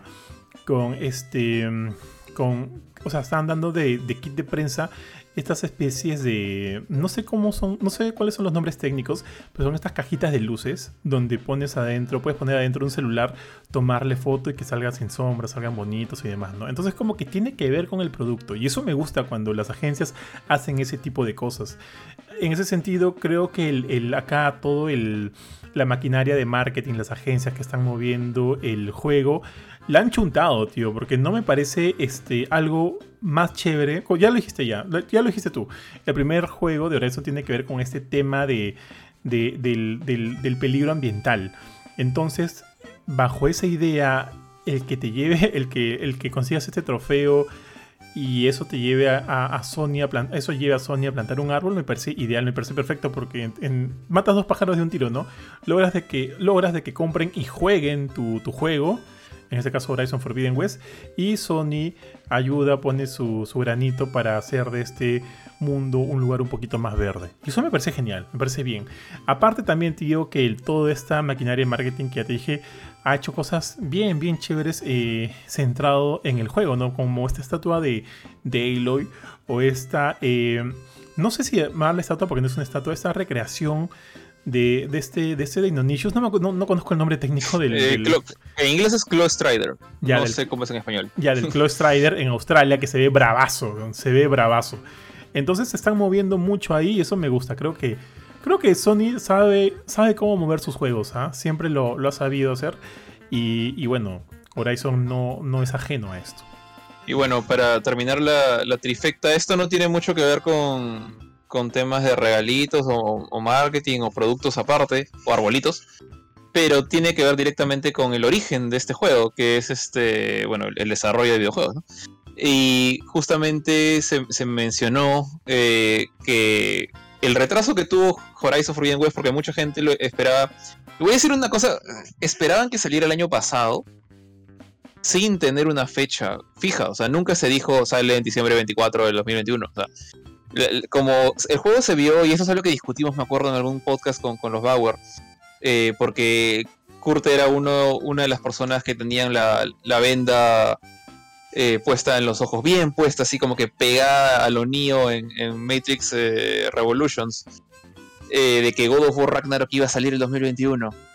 Porque quién, no sé quién me le habrá dicho, quién, quién le habrá vendido ese, ese flor al pobre niño.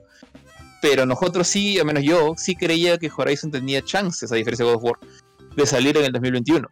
Porque mostró un trailer bien avanzado, mostró gameplay prácticamente casi desde su revelación.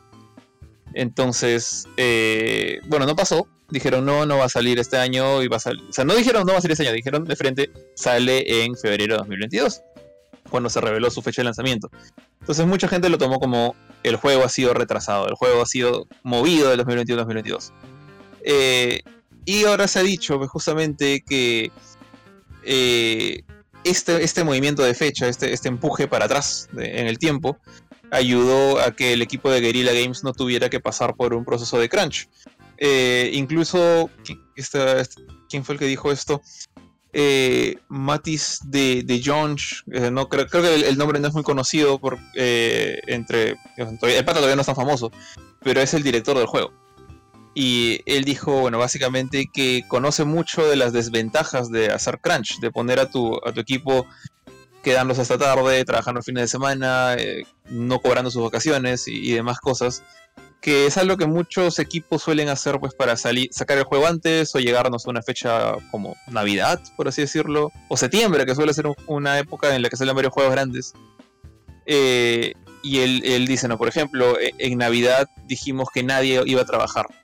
Y, se, y de hecho, Voy a, voy a, mencionar que, que, en Leap también nos mandaron de vacaciones por dos semanas, pero ya había salido el juego, ya, ya, había salido.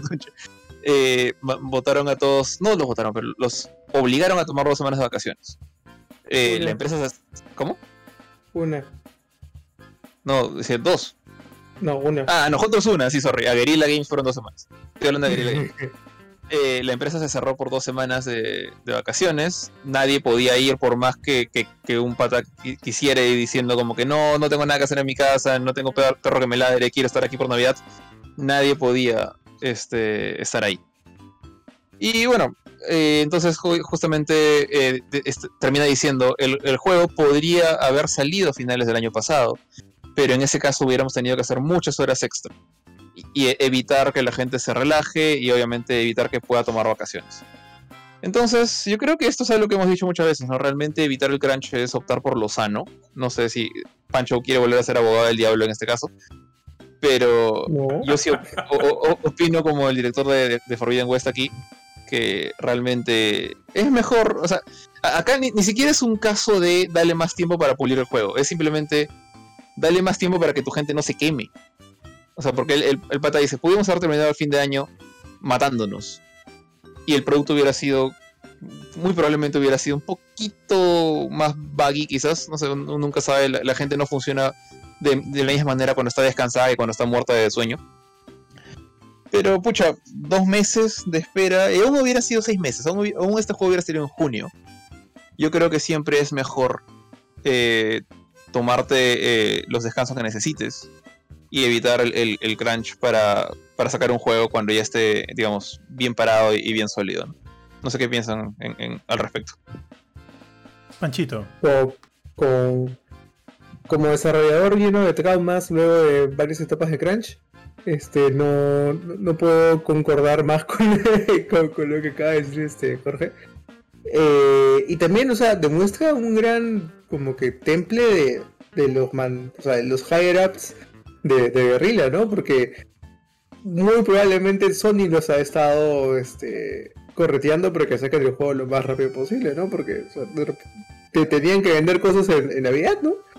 Entonces, este, que hayan, que hayan priorizado este, a su gente y que, que, hayan que se hayan tomado el tiempo de como que ver la situación del juego, planear bien todo, agarrar sus colchoncitos de tiempo, o sea, y ver que la gente esté bien para llegar a un producto bueno, este, se aprecia bastante, ¿no? Especialmente cuando, cuando ya has como 3, 4, 5 años en el mismo proyecto y empiezas a, a querer que el proyecto termine tanto porque ya quieres que se acabe el calvario como para que este, la gente también pueda experimentar lo que has hecho, ¿no? Entonces es, algo bastante que, se aprecia bastante de que empresas grandes que tú digas que ahí, o sea, el infierno es bastante, bastante chiquito, este, se puede, se, puede llegar a dar, ¿no?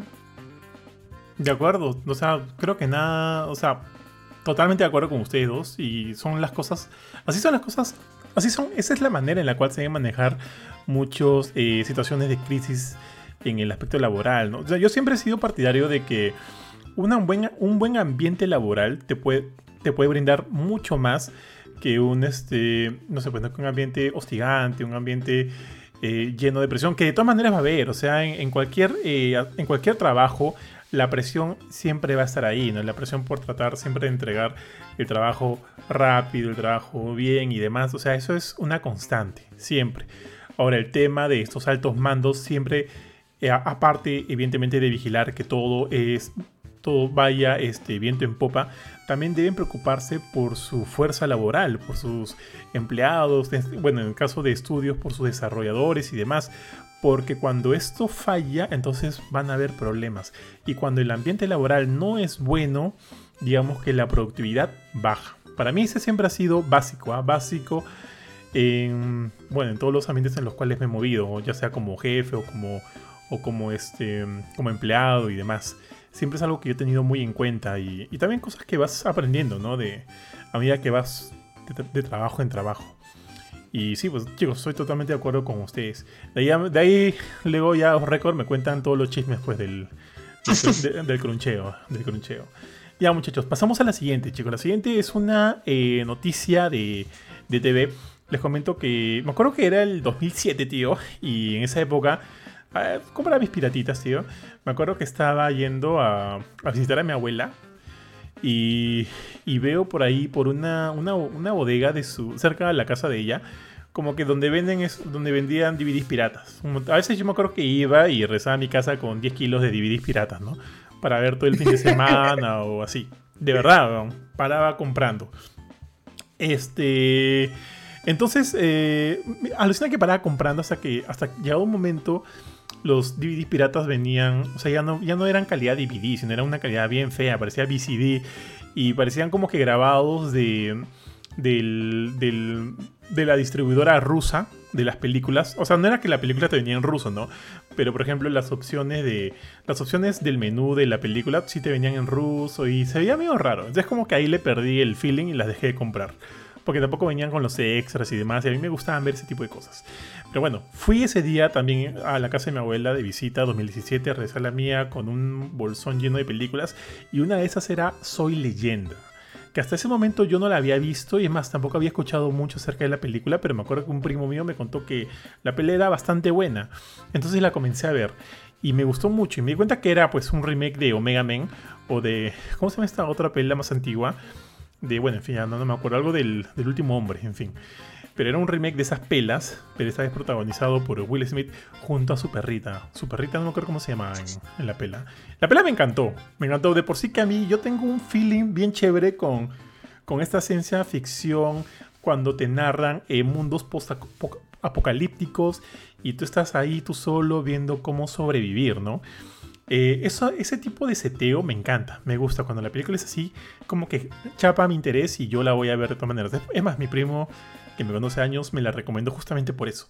Entonces comencé a verla y a diferencia de, de Omega Men, donde digamos que como que entre comillas los monstruos que, que rumban la... Que, que, caminan sobre la Tierra son como que seres eh, pensantes, son seres con un poco más de criterio. Acá eran una especie de, de, de zombies que solo podían salir durante la noche, ya que la luz del sol les hacía daño. No sé si han visto la película, chicos, obviamente no la voy a resumir, pero básicamente ese es el seteo y tenemos ahí a Will Smith. Y la película al final me gustó mucho, creo que el final es medio raro, pero la película en general me gustó. Y bueno, no sabíamos nada de la película desde el 2017, o sea, han pasado 13, 14, 15 años desde el estreno de la película. Y ahora recién eh, me entero que Warner Brothers está trabajando en una serie de televisión para la película. Esta serie va a funcionar, ojo, todavía es como que los detalles están bien, bien escasos, pero se dice que esta serie va a ser una especie de reboot, porque ya no se va a contar ni con Will Smith ni con los eventos de lo sucedido en esa película, porque han pasado muchos años y tratar de, hacer un nexo entre una nueva serie y una película de hace tanto tiempo podría ser un poquito perjudicial para esta nueva entrega, ¿no? Para nueva, este nuevo producto que, están, que se están trabajando. Entonces quieren rebotear un poquito la idea de Soy leyenda. Así que no sé, no sé si van a seguir siendo este mismo tipo de enemigos que parecen zombies o van a ser los vampiros o mutantes de las, de las otras dos versiones de la película, de Omega Man y del último, el último hombre en la Tierra, se llama, el último hombre en la Tierra. Les recomiendo, chicos. Es más, la parodiaron en Los Simpsons en, Los Simpsons en algún momento, en alguna de las casitas del terror de Treehouse of Terror en el cual Homero, este, Homero se mete a un búnker. Este pata de este, este personaje de los Simpsons, que es como que medio maleante, se mete al búnker y de repente explota un, un, esto nuclear y Homero sale y todos están calcinados, todos están muertos. Y, o, es que hay algunos mutantes, no sé si se acuerdan de ese capítulo, pero están parodiando justo este Omega Man. Y bueno, nada, pues. Entonces yo, a mí me gustó mucho esa pela eh, y nada, pues quiero ver si, si al final la serie de televisión llega a buen puerto y y tengamos, y tengamos un nuevo producto de calidad entre nosotros. ¿A ustedes les gustó la película o no mucho, muchachos? Yo no la vi. oh, por Dios. ¿Tú sí, Pancho? sí, o sea, la, vi ya cuando llegó a, cable. Este, pero sí, sí me gustó. ¿ah? Me, gustó el hecho de que. Bueno, o sea, es una película de Will Smith, así que ya como que tiene un 40% de, de ganado en mi corazón. Pero pero todo el mundo que crearon, este, todo este, creo que creo que es la escena inicial donde él está feliz en la vida con su perro y de la nada tiene que cerrar todo porque este, los monstruos se acercan, ¿no? Entonces todo, todo, ese mundo y toda la tensión que crearon en esa película eh, y el sacrificio que, se hace al final, eh, no spoilers, pero spoilers, eh, para sobre sobre la decisión que se tiene que tomar en ese momento me, impactó bastante. Me, me molesta un poco, no, no me molesta, me da un poco de pena de que si es que se llega a hacer un total reboot se borre más o menos este, como que la historia de la película. Porque sí creo que daba para contar más, más historias dentro de ese universo. Obviamente no creo que veamos a, Will, por, por, razones. Este, pero... Pero este, sí, o sea, un reboot más de, todo Hollywood que ahora está haciendo un reboot ya no me impactó tanto, pero desearía que hubiera algún tipo de, hilo, ¿no? A la hora de, continuar la, historia, si es que quisieran continuarla. Tío, ¿lloraste? Ah, no, creo que en ese momento todavía no estaba tan roto emocionalmente como para llorar con todo.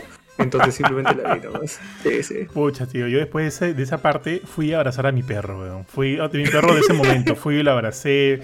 Usualmente o sea, en esa época yo tenía una Rottweiler, ¿ya? Y sí la dejaba subir a mi cama, porque, pues, me encantaba, ¿no? Me encantaba mi, perrita. Pero llegó un momento en cual era como que ya, sabes que ya no quiero que subas mucho porque le gustaba estar sucia, ¿no? Pero luego de ver esa pela no me importó. Sube, sube, sube bien y me quedé abrazado con ella, así terminando de ver la siguiente película y aguantándome, pucha, el, el llanto, tío. Puta, qué, qué feeling esa, esa pela. Jorge, sí, si puedes, mírala. A ver, porque en verdad es buena, la pela es buena, se, se mantiene bien, se mantiene bien. Pero ya, pasemos al siguiente punto, muchachos. Y el siguiente es justo el, el stream que vio Panchito en la semana de los amigos de CD Projekt Red. Sí, bueno, eh, a ver, recapitulemos, ¿no? Cyberpunk se lanza en diciembre del 2020. Eh, empecé todo va bonito, todo va este, chévere, todo va cool. Las demás eh, consolas, no también.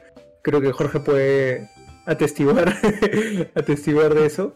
Eh, pero sí hubo una gran movida en redes porque Cyberpunk llega, aparte de los problemas técnicos, con un hype horrible de que va a ser el RPG que va a revolucionar todo el mundo y al final llega siendo un RPG más de, no más de un montón, pero un RPG estándar dentro de, lo que técnicamente se ha podido lograr con, con el juego, ¿no?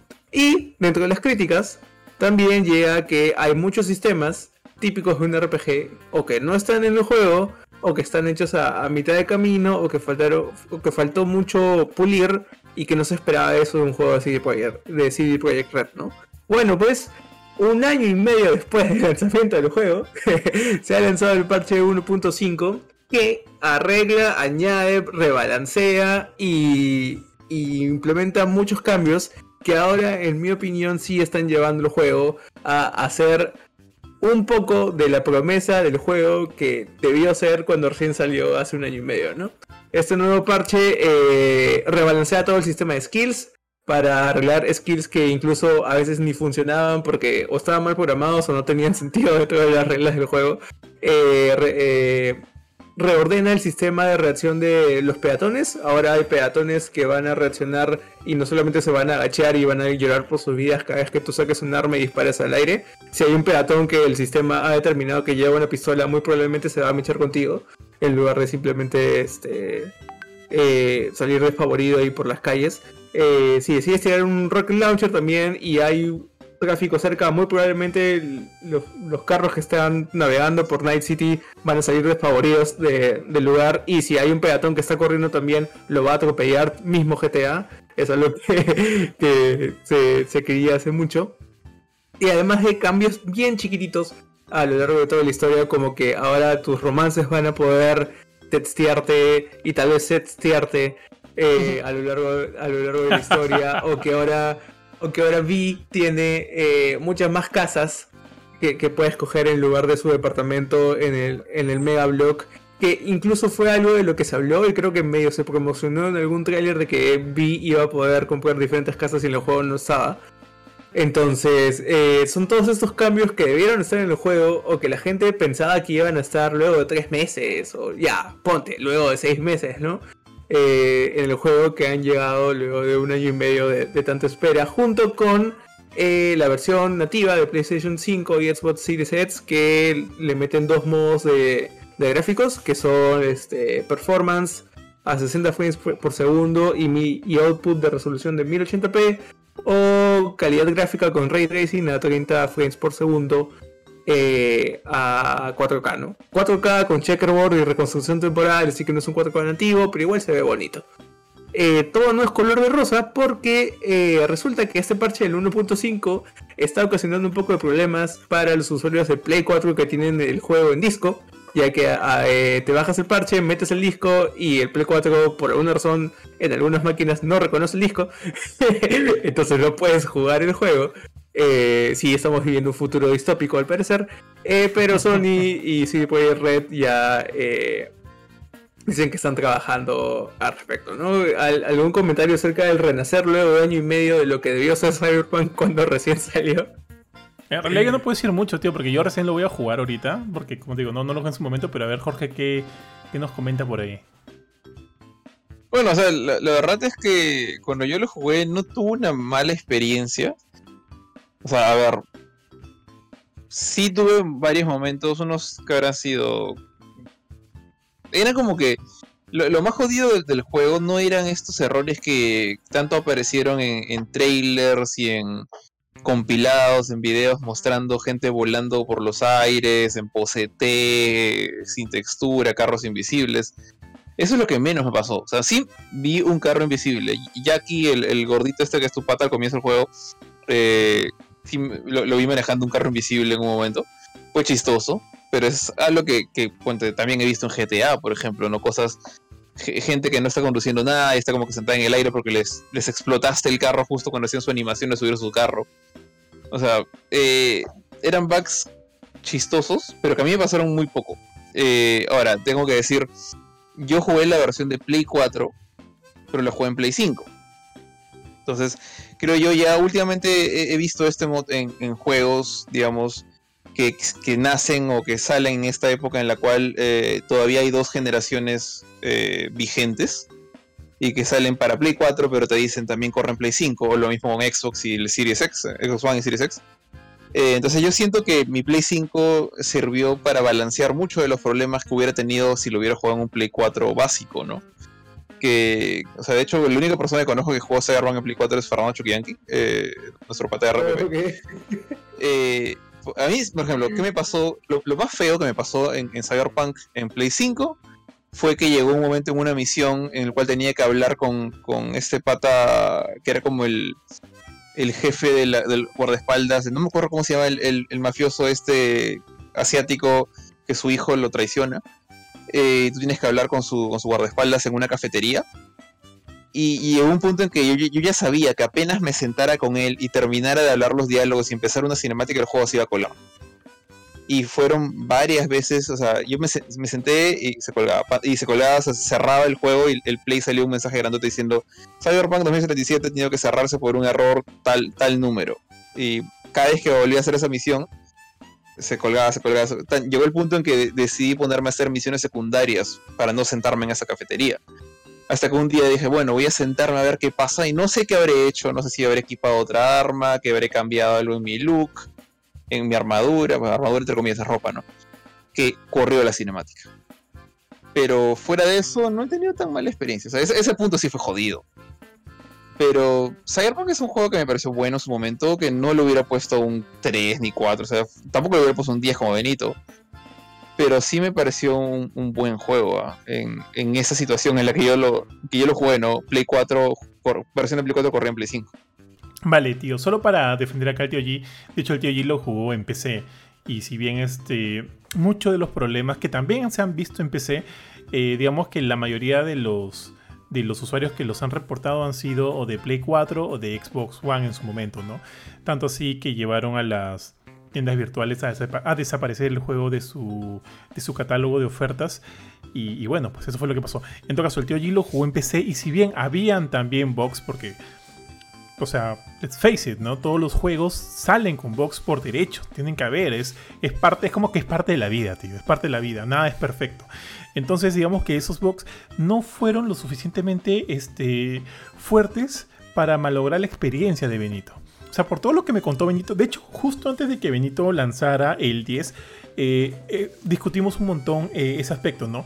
Benito no sabía si ponerle 9.5 o 10, porque de, por sí ponerle 10 a algo es, es decir que existe algo perfecto. ¿no? Sabemos que la perfección no existe, pero para mí un 10, digamos que puede ser eh, una cosa obviamente totalmente subjetiva, pero que, pero que de alguna manera demuestra tu, propia experiencia con el juego.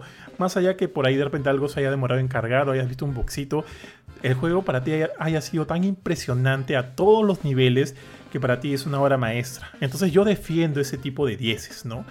Porque no hay nada perfecto. Ojo, la perfección probablemente no exista pero un juego puede ser lo suficientemente perfecto, lo suficientemente bueno para que tu experiencia con, con este título haya sido totalmente gratificante. Y eso es lo que le ha pasado a Benito.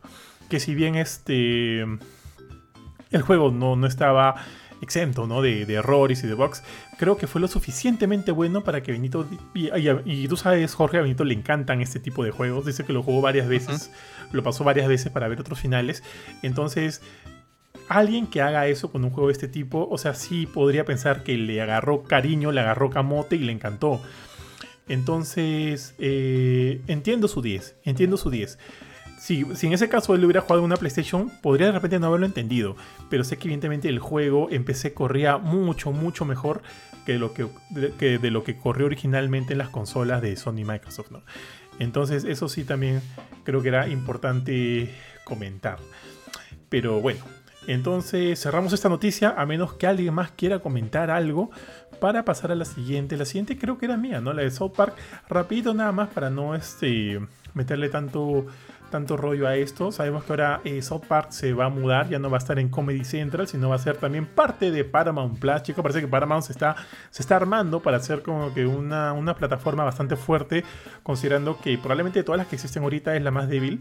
Ya con South Park me pareció como que un buen, un, buen jale, ¿ah? es un buen, buen jale. Como cuando nos jalamos al, Panchito, tío. South Park en Paramount Plus es ideal, tío. Es ideal y, es como que en algún momento, sé que en Latinoamérica eh, vamos a poder ver los episodios de South Park en Paramount Plus.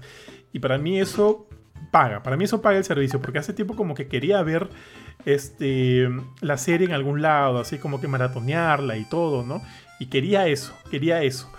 Sé que está en Comedy Central, en la página de Comedy Central, pero creo que cuando tú das un episodio es aleatorio, no puedes verlas en un orden y demás. No sé muy bien cómo funciona ese tema, pero hay ese rollo.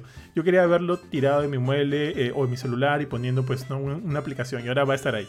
Aparte de eso, también sabemos que tienen este, programados este, seis películas, seis películas a lo largo de tres años.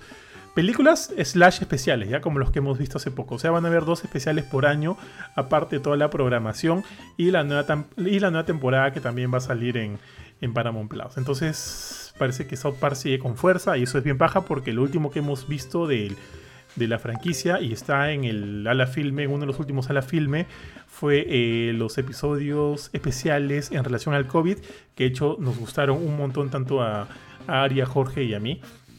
Así que cualquiera que, tenga la chance de verlos, que los vean, las va a pasar bien.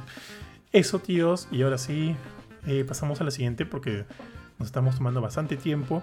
La siguiente, mi estimado Panchito, es Peacemaker, tío, que yo también he visto. Y ojo, este, creo que esta semana, en el ala filme que regresa esta semana que viene, eh, Jorge no nos va a poder acompañar porque como ya dijo al inicio se va de viaje, pero de repente Panchito, tú que has visto la serie, nos puedes acompañar en el ala filme porque queremos discutirla este, a fondo, ya que este, a mí me ha encantado por lo, por lo poco que me has dicho, asumo que a ti también. Y, y nada, pues a este, hablar con, con, los Bowers y Benito acerca de la nueva serie de James Gunn. Pero dale, dale, mi estimado Pancho. Sí, bueno, eh, la pregunta que les tengo es si de verdad, de verdad lo quieren saborear y espero que la respuesta sea sí, porque va a haber mucho más que saborear porque Peacemaker ha sido confirmada para su segunda temporada eh, a inicios, o bueno, Ah, debido a que ya se estrenó el último capítulo de la primera, ¿no? Y sí, lo que acabo de preguntar es una referencia al opening de la serie, que es el mejor opening de cualquier serie de superhéroes que ha habido en la vida. Ah, ya, lo dije. Tal cual, tío, tal cual. Yo no esquipeo, no le esquipeo para nada, weón, para nada lo esquipeo. Es más, cuando estoy a veces, tengo ahí mi TikTok, o sea, TikTokeo a veces, cuando veo ahí algo que tenga que ver con, la, con el intro de la serie me quedo viendo, la gente como que emulando los pasos y demás. Me, encanta esa intro, weón. Qué buena, qué, qué, buena intro, weón. Así da, así da gusto como que no ponerle skip a algo. Sí, sí, sí. O sea, es, es una de esas series, de nuevo, o sea, ya saben de que mientras más fumada la cosa mejor para mí, porque me atrae más. Y cualquier cosa que haga James Gunn creo que cumple, cumple ese, ese, ese criterio. Entonces, esta serie, si bien está bien como que centrada en una realidad, bueno, realidad de superhéroes, pero es la parte más realística o grounded de, del mundo de DC, donde se puede, que se puede este, tomar hasta cierto punto. Eh, tiene todos esos gustitos alocados que James Gunn le mete, ya sea por los diálogos, la improvisación o, o la historia en general, que, que la hacen así bien, bien, bien chévere, ¿no? Tal cual, tío. Jorge, tú creo que todavía no la has visto. En verdad te recomiendo que la veas, porque en verdad la serie es bastante buena. Creo que la Jorge. Oye, ¿Qué cosa? Que la saborees, dice que la saborees, tío. Que, que, veas, que veas Peacemaker, weón. Que en verdad está muy buena, muy buena la serie. De hecho, hace tiempo eh, eh, estaba como en ganas de ver una serie de este tipo, alucina. Jeff Gunn para mí es un capo, es un capo de capos. Me gusta mucho lo que usualmente suele hacer. Y creo que, creo que la, serie se siente totalmente impregnada con la esencia de este weón, tío. Y eso es como que un, plus, un plus. O sea, si sale de James Gunn, dámelo siempre. Dámelo siempre, por favor, papá. Porque lo voy a ver de todas maneras. Eh, pero bueno, creo que para los detalles ya lo dejamos para el ala filme, tío. Pero de por sí, ponte, si esto hubiera sido una única temporada, la forma de cierre me parece también bien bonita, bien chévere. Es como que te. Ah, yo siento que me cierra varios círculos. De repente por ahí dejan algunos como que entre que abiertos, ¿no? Como el tema de, su viejo y demás. Pero sí siento que como que hay un cierre, un cierre. Y eso me gusta. Más allá de que sepamos que, que a ver siguientes temporadas. O sea, yo soy fan de los cliffhangers. O sea, me gustan los cliffhangers, ¿ya? Pero cuando sé que una serie termina y sé que va a haber una siguiente temporada, pero como que esa temporada sí siente, igual, igual sientes una especie de cierre, creo que es lo ideal, ¿no? Que es como se debe. O sea, yo soy psicólogo. Yo necesito que las cosas cierren, que, los, círculos, los círculos terminen, tío. Los círculos lleguen a su punto de inicio y su punto de final. Y si ese punto de final de alguna manera guarda relación y relevancia con el punto de inicio, es inclusive mucho mejor. Eh, eh, citando a Pancho, lo disfrutas más, lo saboreas más. Entonces, este, siento que eso fue un poquito lo que me brindó Peacemaker en sus ocho episodios, tío. Y, nada, nada, en verdad yo también, al igual que tú, Panchito, lo recomiendo así a full, a full, full, full, full. Perdón, me atoré. ya, ah, si no hay nada más que comentar acerca de esta serie, pasamos a la siguiente, tío. Eh, ah, pues Jorge ya siguió sus tres de, de Horizon, ¿no? Ya, también la voy a comentar rapidito nada más. Creo que ustedes saben que a mí me gustan mucho los zombies, tío. Este, la primera película de Zombieland, que salió creo que en el 2009, eh, me encantó mucho, me gustó bastante, bastante cuando se, se, estrenó. Perdóname, Panchito, ¿yo iba a hablar de esto o tú? Ya empezaste. Ya. Empezó en el 2009, me encantó y ahorita le doy el pase a Panchito. Dale, tío. Bueno, sí, empezó en el 2009 con un grupo de cuatro actores por los que yo no daba ningún centavo. Este, por, la química que pensaba que iban a poder tener. Eh, pero eh, luego va a ser un éxito en el 2009, gracias al papi Woody Harrelson.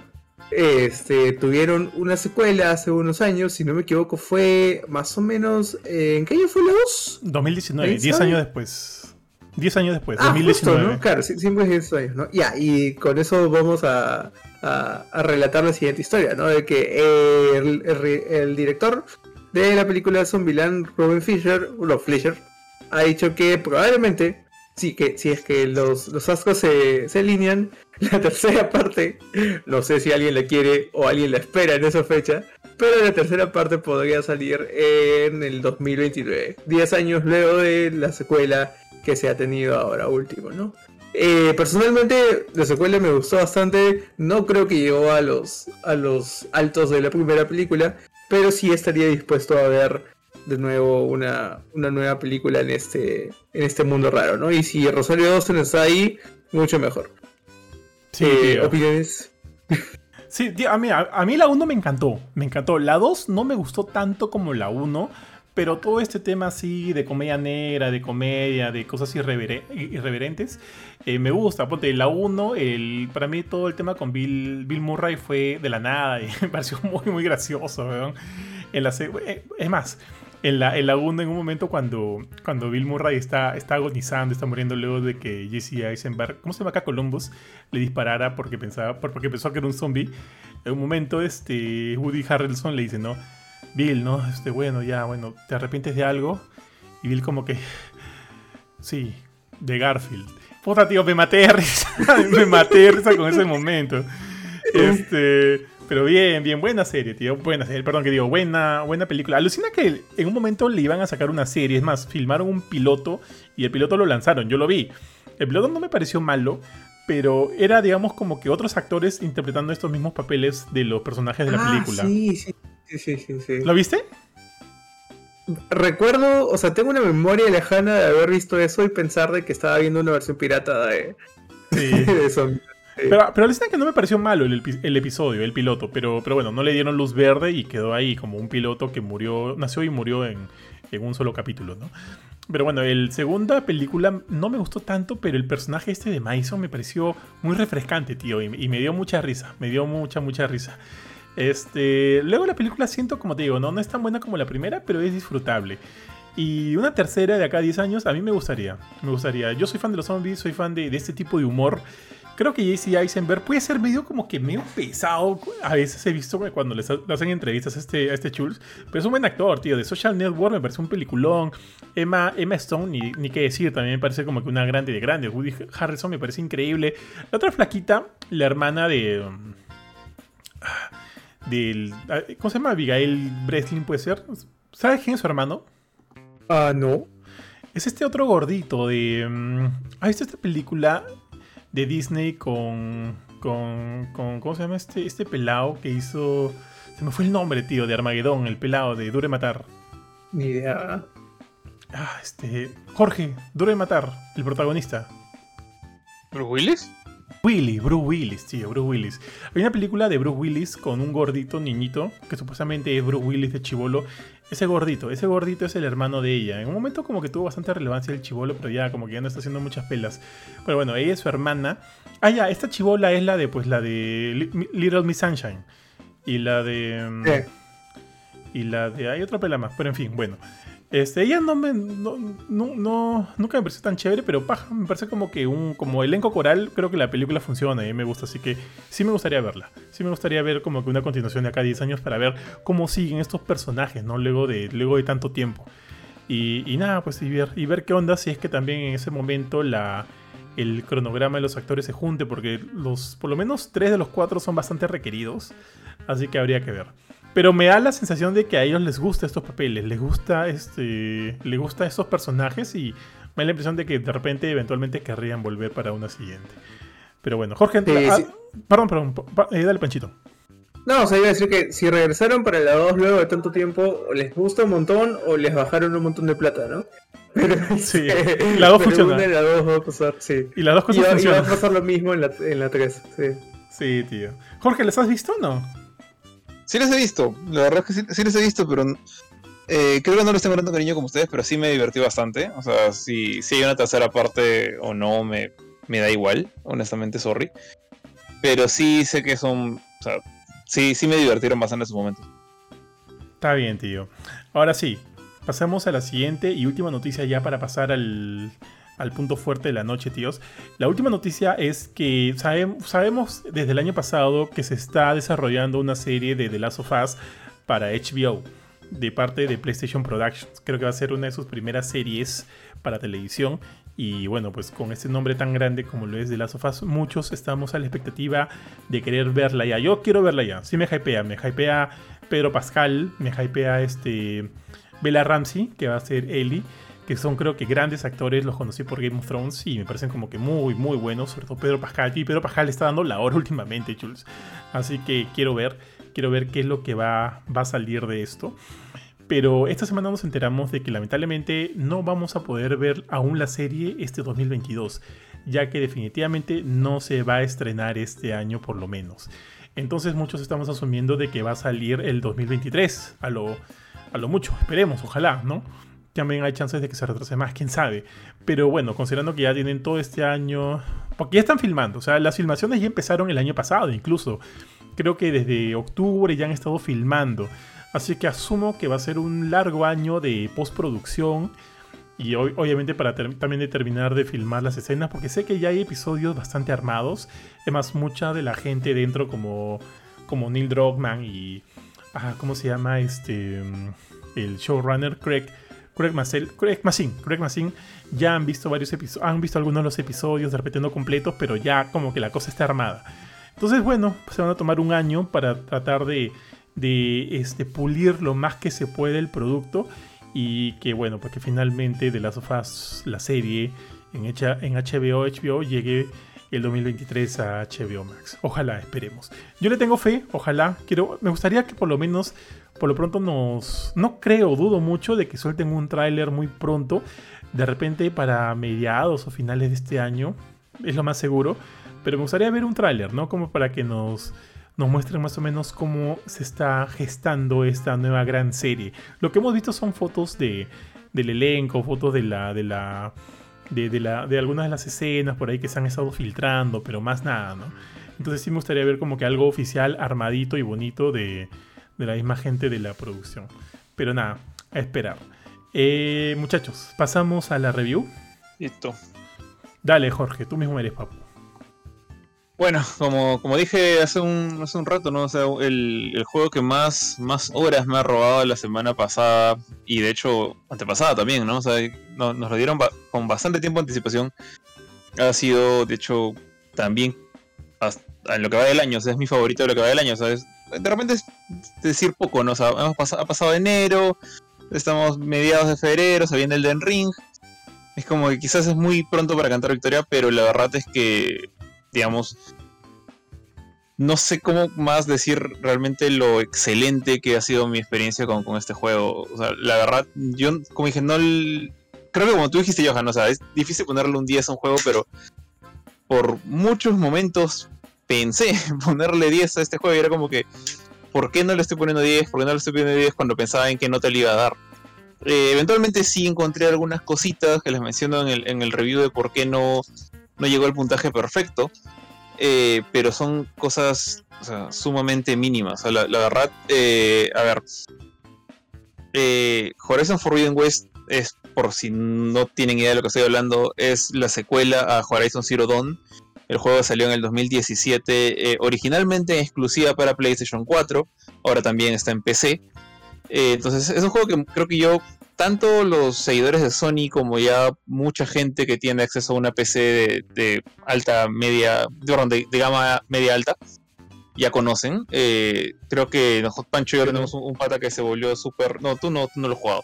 Pero tenemos, un, pata en común que, se ha vuelto súper fanático de, las, de la franquicia años después de que salió en PlayStation 4, que es Brian, que recién lo jugó en PC. Y habla cosas muy buenas, se hypeó horrible con este juego. No sé si se habrá comprado un Play para jugar el 2, no, le he preguntado, no me atrevo a preguntarle. Eh, pero creo yo que Horizon se volvió como que una, una de las joyas de la corona, por así decirlo, de la marca PlayStation a través de la generación pasada.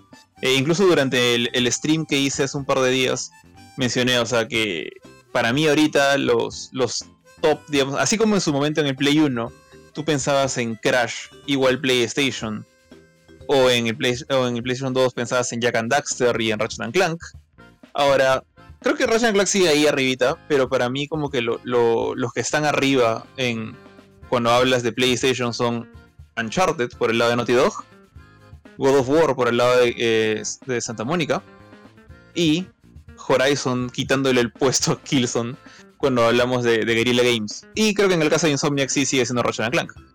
Pero está ya arribita, o sea, Eloy se ha vuelto una...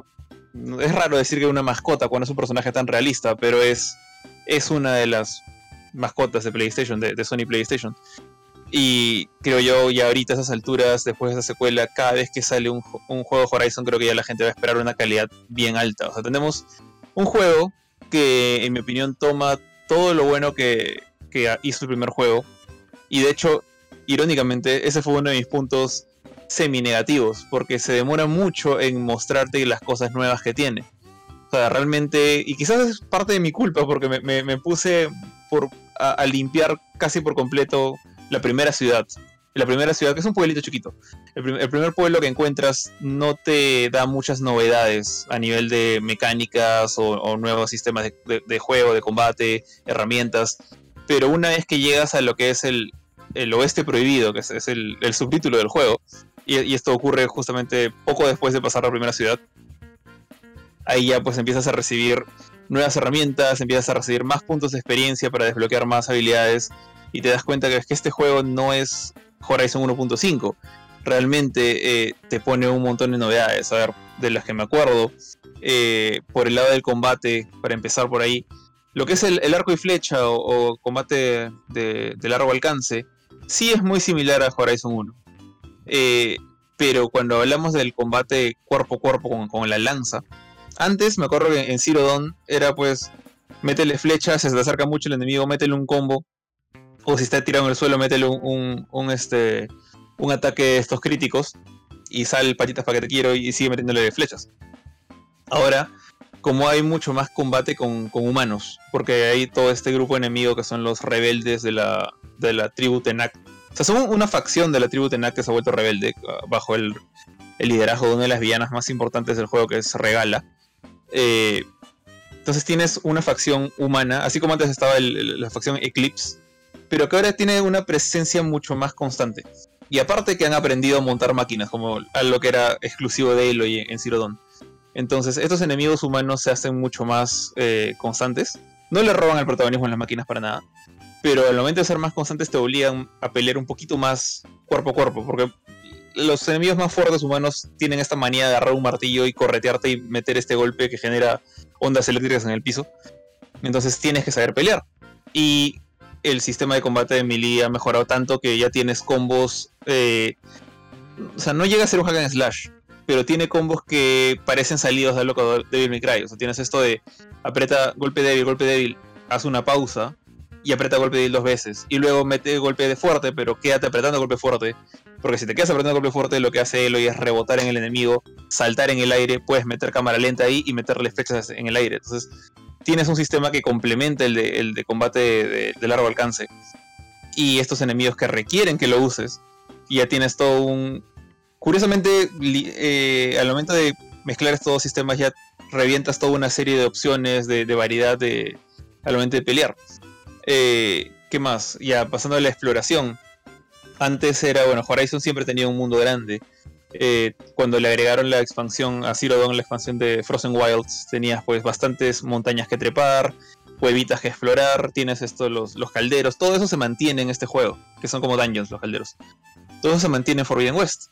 Pero ahora tienes eh, nuevos eh, ambientes, como por ejemplo hay muchas más montañas altas, porque ahora tienes esta habilidad de, de planear a lo Breath of the Wild o a lo Genshin Impact con este escudo holográfico. Entonces, muchas veces yo, yo, en lugar de llegar caminando a una ciudad, he llegado volando, he, he, metido por arriba y tienes esta facilidad de que no hay tiempos de carga en ningún momento. Entonces el juego todo el tiempo está generando lo que los, los siguientes kilómetros adelante tuyo, o metros por lo menos. Eh, al menos en la versión de Play 5 nunca tuve problema de pop-up o de cosas que salían de la nada. Entonces tienes esta libertad prácticamente de flotar por los aires. Y, y ni qué hablar cuando consigues la habilidad de... de en, en sí no tenías la habilidad de hackear máquinas, estos animales metálicos, y que se volvieran tus aliados o monturas. Ahora tienes este, este pterodáctilo que se llama el Sun, Sunwing, que te da la habilidad de volar. Y, y pucha, poder volar por este mundo enorme eh, o, deslizarte con, si es que no tienes el Sunwing, deslizarte con tu, con tu parapente. Es bien, bien chévere, o sea, y te permite moverte mucho más rápido y casi, casi como que no te da ganas de usar el, viaje rápido, salvo que te vas a ir pues a, a la, de la costa este a la costa oeste, ¿no? Porque el, mundo es bien, bien, bien grande. Y a esto se le suma también lo que es exploración bajo el agua, que es lo que vimos en trailers. Eh, lamentablemente no tienes opciones de combate bajo el agua. O sea, hay enemigos, por si acaso. O sea, vas a estar nadando y vas a tener que utilizar mucho sigilo porque te vas a encontrar con los estos cocodrilazos que se llaman eh, snapmo en, en inglés. Eh, creo que se llaman quiebrahuesos o algo así. Lo estamos rajando con, eh, en un chat de los nombres eh, en español. entonces tienes que tener cuidado porque están ahí, están nadando. Puedes encontrar este, otras bestias que no quiero spoilear bajo el agua. Eh, entonces, como que creas, bueno, no, no, creas, te dan un nuevo ambiente que explorar. Entonces, la exploración, así como el combate, también crece gracias a todas estas opciones en, en Forbidden West. Y esto, sumado al, mundote gigantesco que tienes, que no está vacío, lleno de maquinitas puestas al azar, sino que tienes un montón de misiones eh, disponibles para hacer que, branchean, o sea, que salen de, de, la rama principal. O sea, la rama principal, eh, calculando más o menos cuánto el tiempo que gasté en misiones secundarias, yo creo que te podrías acabar el juego en unas 35-40 horas. Si es que únicamente juegas la rama principal. Pero es tan jodidamente tentador irte por el caminito alterno y hacer otra cosa. Y las misiones no son misiones monces como mata 15 de este enemigo o anda a tal sitio a conseguir tal florecita. Eh, incluso las misiones que son fetch quest tienen momentos chéveres. O por ejemplo, si te mandan a buscar una máquina, no es eh, 15 borrowers de estos que parecen como, como suricatas gigantes. Son, sino que te van a mandar a un lugar donde vas a encontrar pues un, a un T-Rex, los Thunderjaws, o el, el, Stormbird, que es este pájaro gigante que es como el, el, el, el ave, o sea, el, robot volador más poderoso del juego.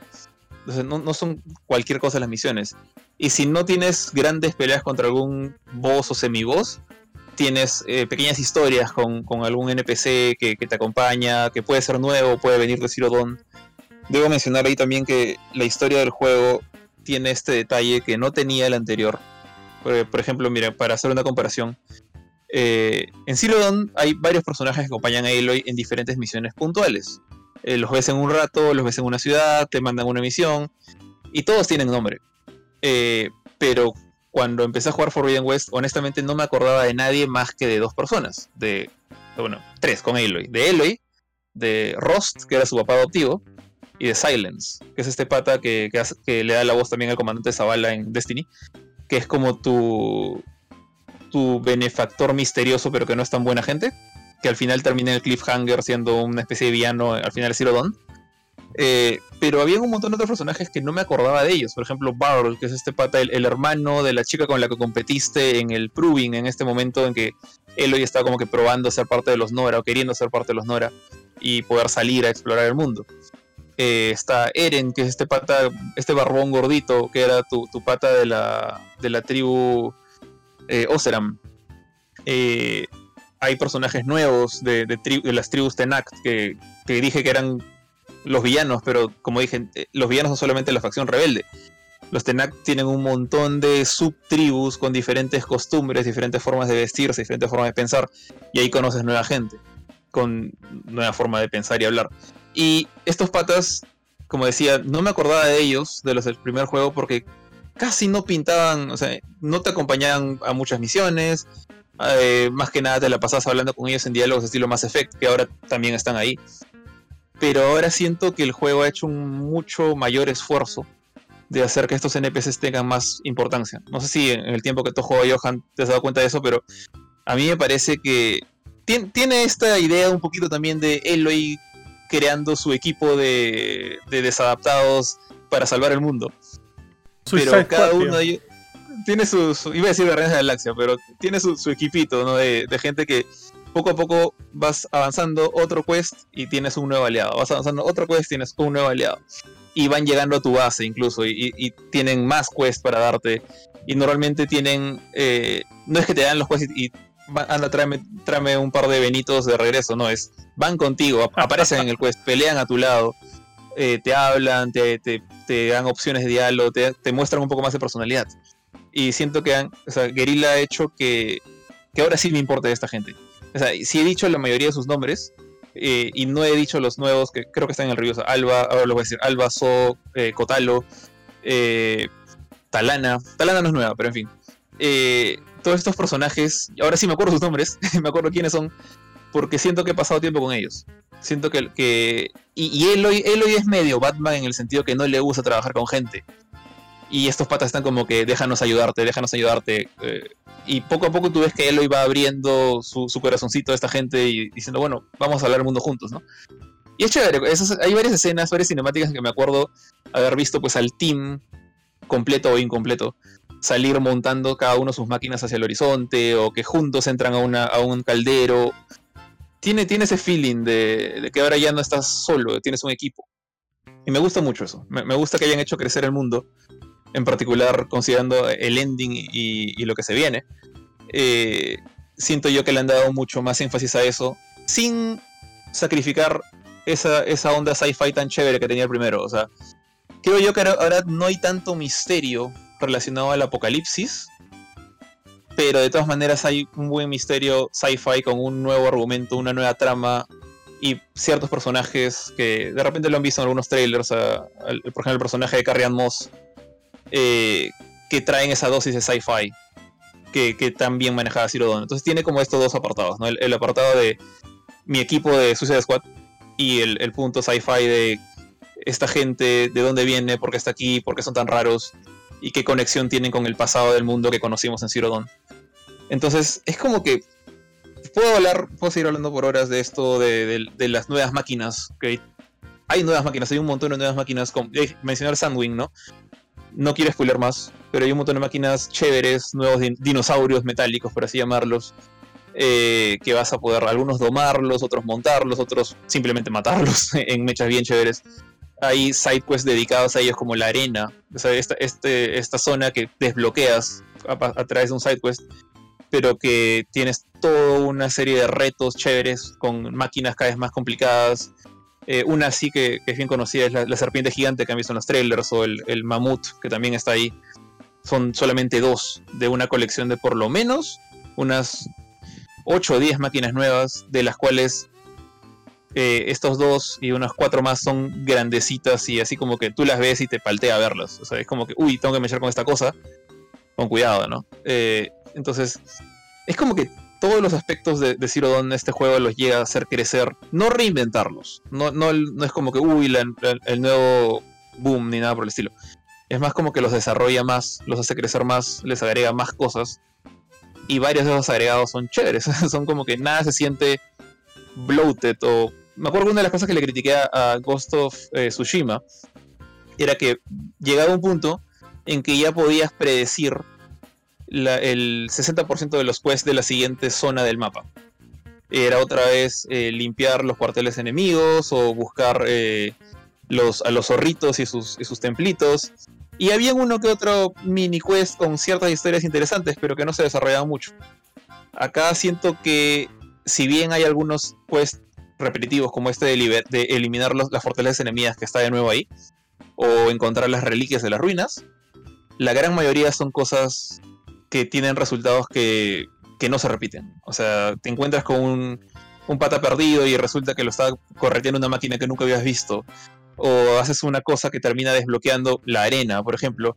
O vas a, un sitio que ya conocías y te das cuenta que hay gente que ha aprendido a montar máquinas y está haciendo Mario Kart. E, ese es uno de los juegos que más me gustó. O sea, las carreras me gustaron mucho. Eh, siento yo que el, mundo realmente tiene un montón de misiones, pero también tiene un montón de variedad para balancear esto. Eh, entonces, no sé, ya, ya mencioné el otro punto negativo que tengo, y por qué no le puse 10, es la cámara. Porque hay veces que eh, el combate es tan loco, tan, tan móvil, y los, terrenos son tan irregulares. raras veces peleas en zonas planas. Normalmente peleas en, montañas, este, eh, montículos chiquitos o zonas llenas de obstáculos y pasto y, troncos y piedras. Que en lo que corres te deslizas, saltas y disparas flechas. En algún momento tu cámara eh, te va a poner atrás, o sea, va, a poner atrás una piedra y no va a saber qué está pasando. Me ha pasado, eh, no un montón de veces, pero varias veces. Esas son las únicas dos cositas. Eso y, que se demora en mostrarte estas nuevas cosas chéveres. Que le bajaron ese medio punto, pero no es razón para no jugarlo. Honestamente, si tienes un Play 4, y si tienes un Play 5, mejor, la verdad. Eh, de todas maneras, tienes que jugar este juego. Y si has jugado el 1, mejor todavía. Eh, y incluso si no he jugado el 1, bueno, ahí sí me, cuesta un poquito más recomendarlo, porque creo yo que la historia sí pide bastante conocimiento de los eventos de la 1. Pide que te acuerdes por lo menos de quién es Gaia, quién era Hades, eh, eh, de lo de las IAs, del proyecto Zero Dawn. Hay un videíto en el title screen, en la pantalla principal, como, como recuento que te vuelve a narrar todo esto.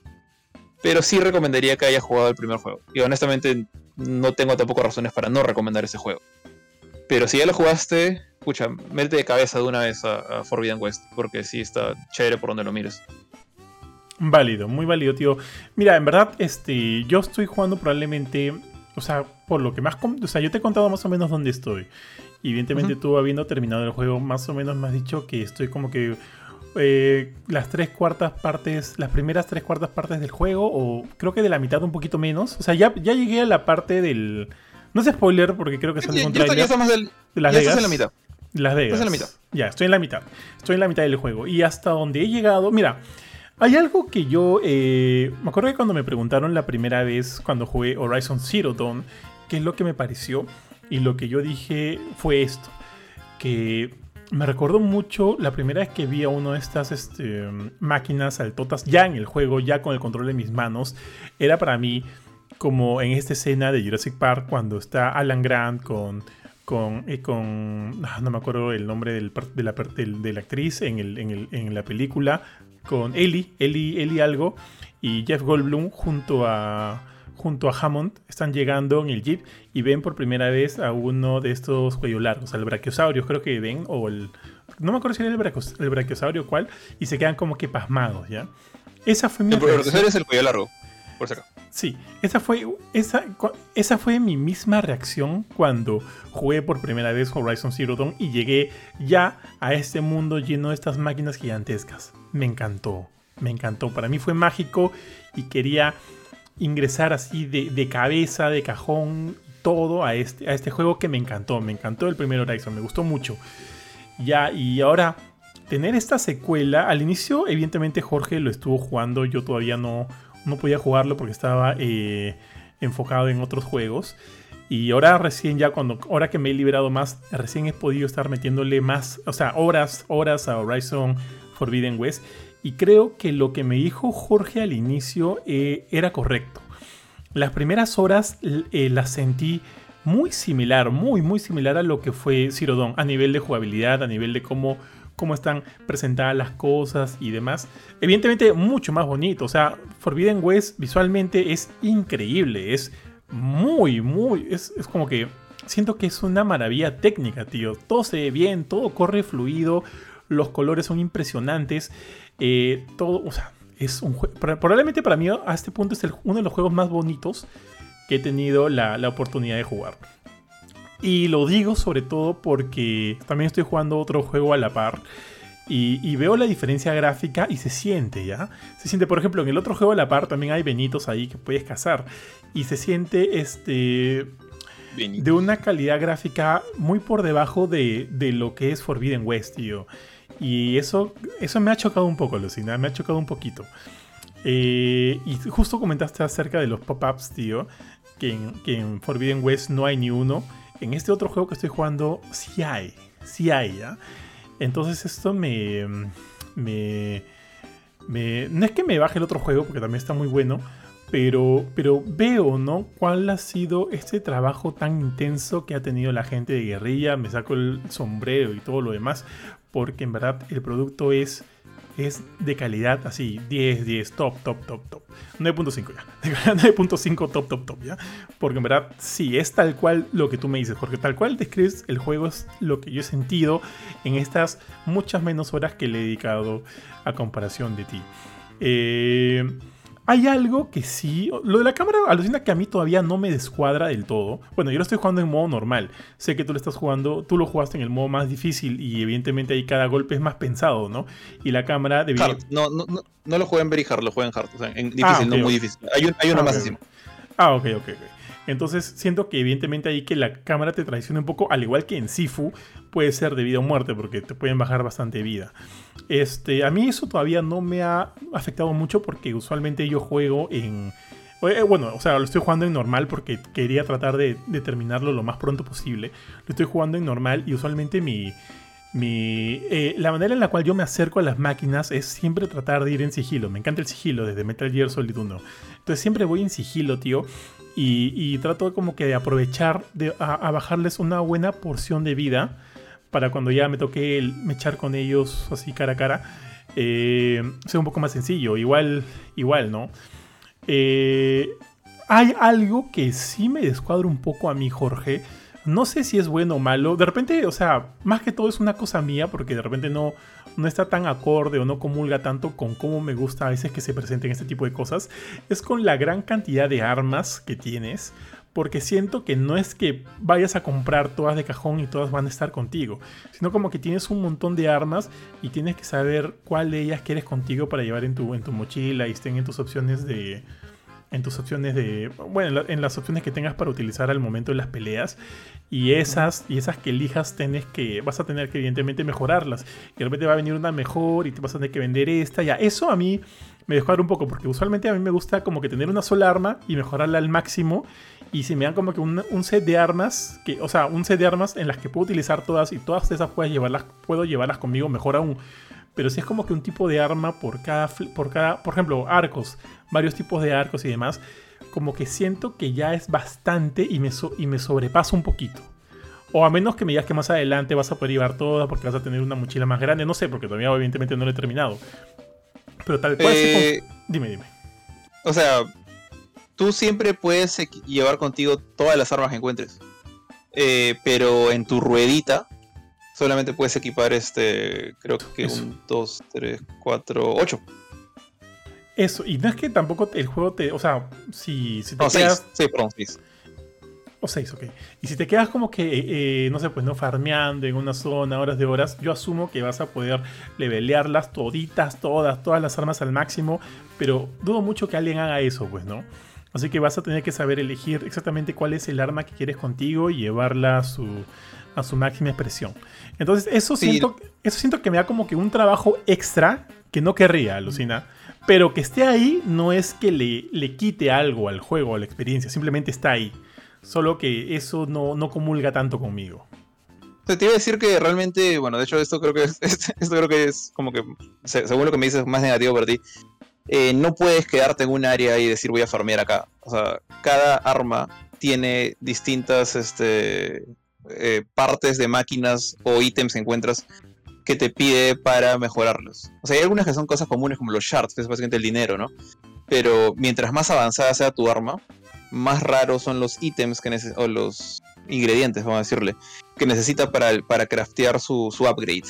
Entonces, eh, no puedes quedarte en una zona y hacerla de Cartman en, Warcraft de matar 10.500 chanchitos. O sea, tienes que.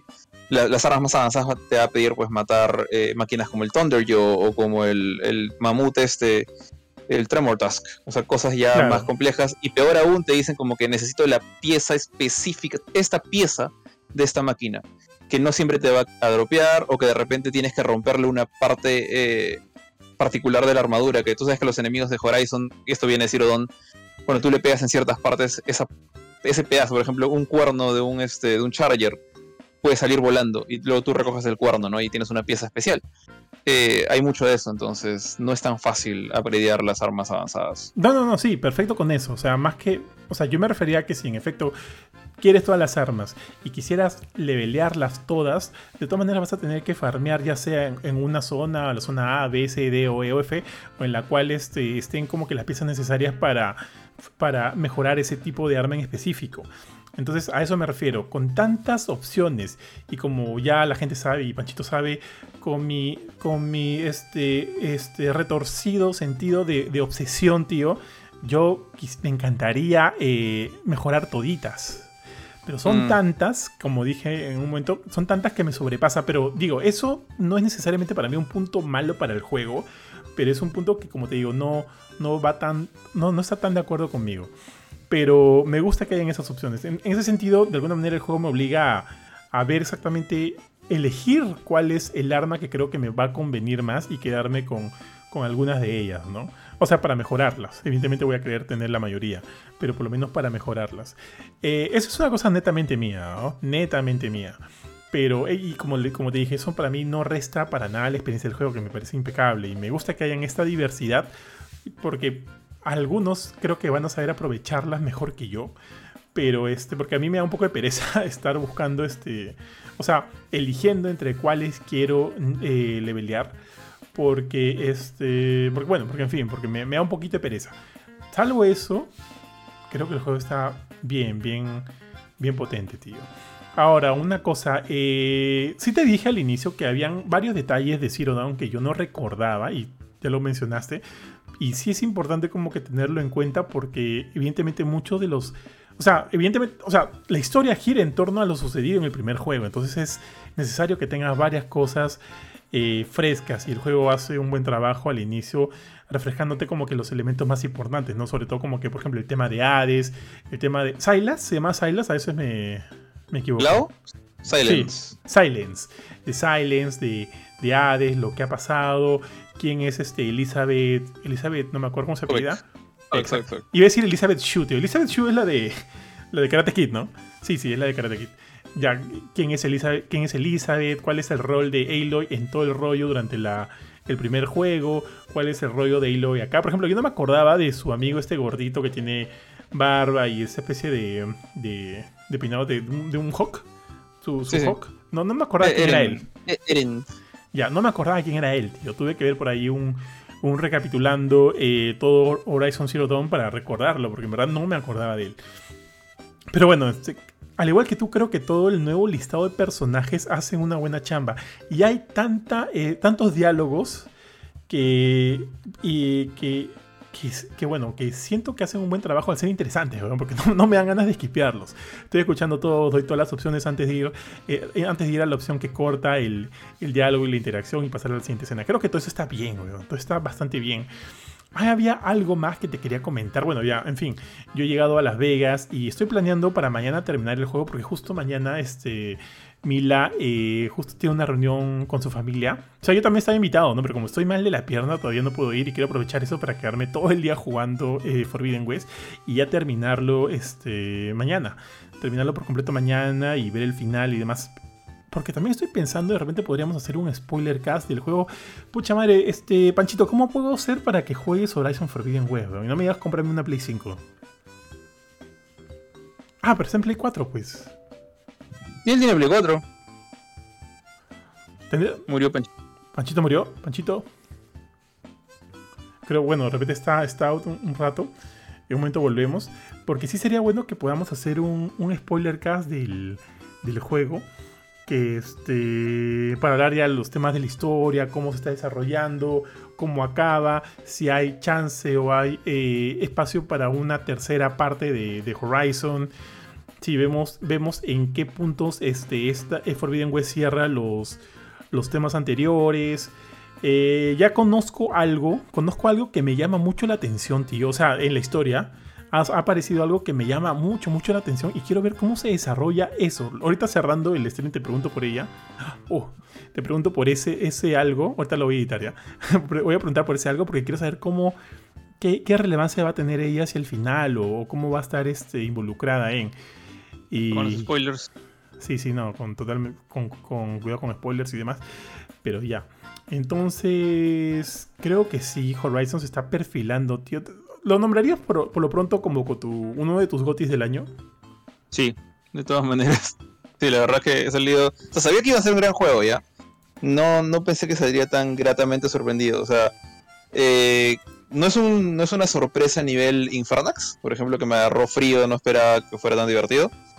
Es más una cosa como que esperaba que ese juego fuera bueno, o muy bueno, pero resultó ser pues casi impecable. El juego es increíble. Tal cual, tío, tal cual. Pero bueno, entonces yo creo que alucina que todavía no lo termino, evidentemente, pero por todo lo que me está brindando ahorita, me está gustando mucho. Eh, de 9 por lo menos para mí no baja. No baja de 9 ni... O sea, no hay forma, no hay forma. Vamos a ver hasta el final si, si sube a 9.5 o si inclusive yo podría considerar un 10. Pero por lo que va, junto con Sifu se están perfilando como mis dos opciones para juego del año y eso está bastante bueno. Me gusta cómo está iniciando este año, ha iniciado bastante bien, alucina bastante bien. Si bien PlayStation no nos dio el, juego para Navidad o no nos dio las cosas chéveres para Navidad, lo está dando con creces ya este año y va a venir también Gran Turismo 7, va a venir God of War, así que por parte de PlayStation como que la cosa está eh, bien enrumbada por parte de Nintendo Xbox también. O sea, como que hay bastantes títulos fuertes que, van a aparecer pronto y eso me gusta, tío. Me parece bien paja. Y que Horizon Forbidden West le haya ido tan bien eh, a inicios de año como que le da un, un, bonito sabor bastante positivo a lo que va a restar del 2022. Que esperemos sea así. Entonces, nada, pues tío, creo que con esto cerramos. Le diste 9.5 al, al, juego. Yo creo que está en DB un spoiler caster. De hecho, uno de nuestros colaboradores también lo está jugando. De repente podríamos juntarnos con él también para discutir elementos de historia del juego y ya, pues irnos con todo, ¿no? Y hablar full spoilers y acerca de la historia y por ahí los detallitos del, juego. ¿Qué opinas, tío? No, sí está bien. O sea, eh, el juego tiene, tiene una historia bien bonita. Eh, quizás no que no es Heavy Rain, no lo así en el sentido que solo es historia y nada más que historia. Tiene bastante game. Pero yo creo que sí se presta para tranquilamente como que discutir un poco de, en particular de lo que esperamos de una posible secuela, ¿no? Cosas así. O qué, qué pensamos de ciertos puntos. Hay que esperar un poco, el juego acaba de salir ayer. Ahorita hablar de ciertos elementos de la historia son es literalmente spoiler gente que, que no tiene por qué haberlo acabado. O sea, Mira, como dije, me, tomó 60 horas, yo creo que mínimo 40. El, juego todavía no tiene 40 horas de, lanzado. Si por ahí hay Horizon Forbidden West Ending en YouTube, es de un desgraciado de prensa que, ha optado por, ganarse likes en, base a, la maldad. O sea, ahorita creo que todavía hay que esperar un rato, pero un par de semanas, de repente una semana y media, ya se puede se puede hablar. De acuerdo, o sea, igual tienes que irte, o sea, tienes que regresar de tu viaje, güey, para, para hablarlo en, con, con, toda la fe. Así que yo creo que una semana, una semana y media que regreses, la gente lo va a poder jugar, inclusive con nuestro buen amigo Fernando. ¿Te das cuenta que siempre nombramos a Fernando por alguna, algún motivo todos los programas? Eh, sí, pero él no lo, no, no lo he jugado, ¿no? O, ya sabes, ¿ya lo está jugando? ¿Sabes algo? No, no conversó con él. ¿Hola? Sorry, sorry, sorry, tío, se apagó mi micro. Yo asumo que ya está jugando. De hecho, este, felicitaciones a Fernando que ya se compró su depa. Así que, nada, pues un fuerte abrazo a mi hermano. Muy bien, muy bien jugado. Y yo creo que sí, ya está empezando con Horizon. Le voy a preguntar a ver si se suma a nuestro a nuestro podcast especial del juego. Entonces ya yo con eso creo que llegamos al final del programa. Panchito, ¿estás ahí? Hello. Ahí está Panchito, ahí está Panchito, tío. Parece que no te habías quitado. Panchito, ya, mira, vamos dos horas y media aproximadamente. ¿Qué te parece si me había acordado de Lost Ark? Sé que tú las has estado jugando, pero ya vamos, creo que con el tiempo suficiente para el programa de esta semana. De repente para el siguiente podríamos hablar un poquito de Lost Ark y también un poco del nuevo modo que se ha liberado para para eh, Rainbow Six Extraction que se llama Spillover, que estuvimos jugando ayer con los Bauer. Así que de repente podemos hablar un poquito de eso la próxima semana. Entonces yo creo que ahí estamos. Ah, Panchito, te preguntaba, tío. Queremos hacer un spoiler cast de Horizon. ¿Cómo puedo hacer para que te compres el para, perdón, para que juegues el juego y no me pidas una PlayStation 5? o sea, tengo que espirrunear el 1, ya, y conseguirme la versión de Play 4 del 2. Y espirrunear el 2. ya, tío, yo creo que. Yo creo que te ves un resumen del Fede Lobo de la 1, tío. y luego vemos, si te conseguimos un, disco de Play 4 de la 2. Ya, pues entonces creo que con eso llegamos al final de esta semana. Gracias Jorge por la review. De hecho la leí bastante buena, tío. Eh, vamos a estar atentos con la gente de PlayStation que por ahí nos están comentando algunas sorpresitas. Vamos a, vamos a ver qué, qué sale. Eh, nada, chicos, ya como les digo, se extendió, se extendió bastante este programa, así que les doy el pase para que se despidan. A ver, Jorge, tú primero. Eh, bueno, chévere no solo de, las noticias, sino también de, Horizon. Bueno, ahora eh, es un juego bastante famoso.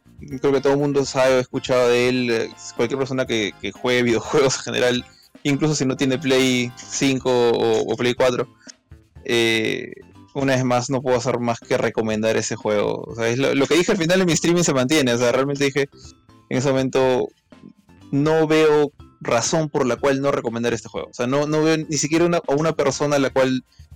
O sea, quizás lo, lo, lo único que se me ocurre fue, me pasó jugando, o sea, mi esposa me está mirando jugar y como que le entró tensión al ver o sea, las cosas que yo hacía, que básicamente deslizarme por entre las piernas de un Thunder un tiranosaurio, cambiar armas on the fly, recargar, hacer crafting, a, cada rato estar utilizando L1 para sacar la ruedita.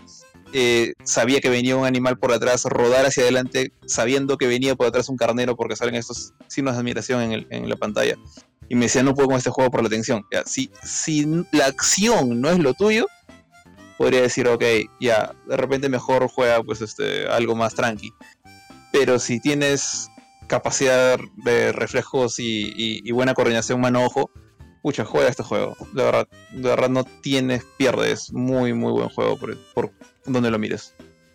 Así que sin más, nos vemos. Eh, bueno, ya para mí será la otra semana, ¿no? Que, me voy del país por unos días. Panchito.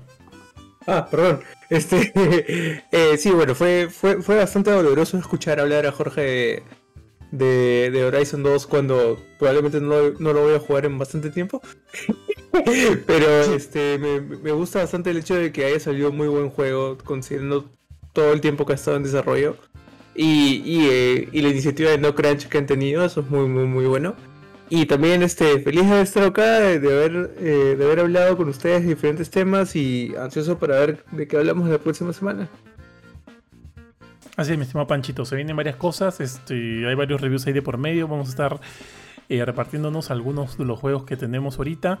Así que nada, gracias a ti, Panchito. Gracias a ti, Jorge, siempre. Eh, ya saben, si tienen la chance de jugar Horizon Forbidden West, háganlo. De todas maneras, háganlo. Es, un, es una grata, grata experiencia.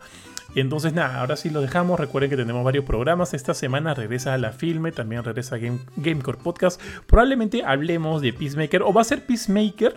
O me han dicho también ahí el libro de Boba Fett. Pero voy a pushear porque sea Peacemaker. Ya que no me da ganas de ver el libro de Boba Fett. Salvo por ese, ese particular momento que, que viste en los memes. Empieza a ver desde el episodio 5 nomás. Salte de los primeros 4. Solo, veo el episodio 5, nada más. Este, entonces ya, nada. Entonces vuelve a la filme y si si Panchito puede, nos acompaña. Si sale Peacemaker que nos acompañe para el programa con los Bauer y Benito. Y mañana, ¿qué hay? Mañana. Ah, no, mañana me voy mi maratónico pues de Horizon Forbidden West. Aunque Benito me ha dicho para, para hacer un, un stream cooperativo de Dying Light 2. Puede ser, puede ser. o sea, como que ya lo jugué tanto en, PlayStation 5 que ya como que ya estoy, ya estoy good, ya estoy full. Pero si Benito quiere, quiere hacerla la cooperativa en stream, ya, yo, yo atraco. Entonces nada muchachos, muchas gracias a todos por acompañarnos, siempre estén atentos a lo que vayamos lanzando en la fanpage, en la web. Gracias a todos, gracias siempre a todos nuestros colaboradores que son lo máximo, tío, todos los que están en el grupo de Telegram son increíbles. Este, gracias siempre por todo su apoyo, por toda su buena onda, sus comentarios, sus compartidas, su like, todo. Y nada, pues entonces ahora sí, nos vemos la próxima semana. Un fuerte abrazo, cuídense todos y chao chao.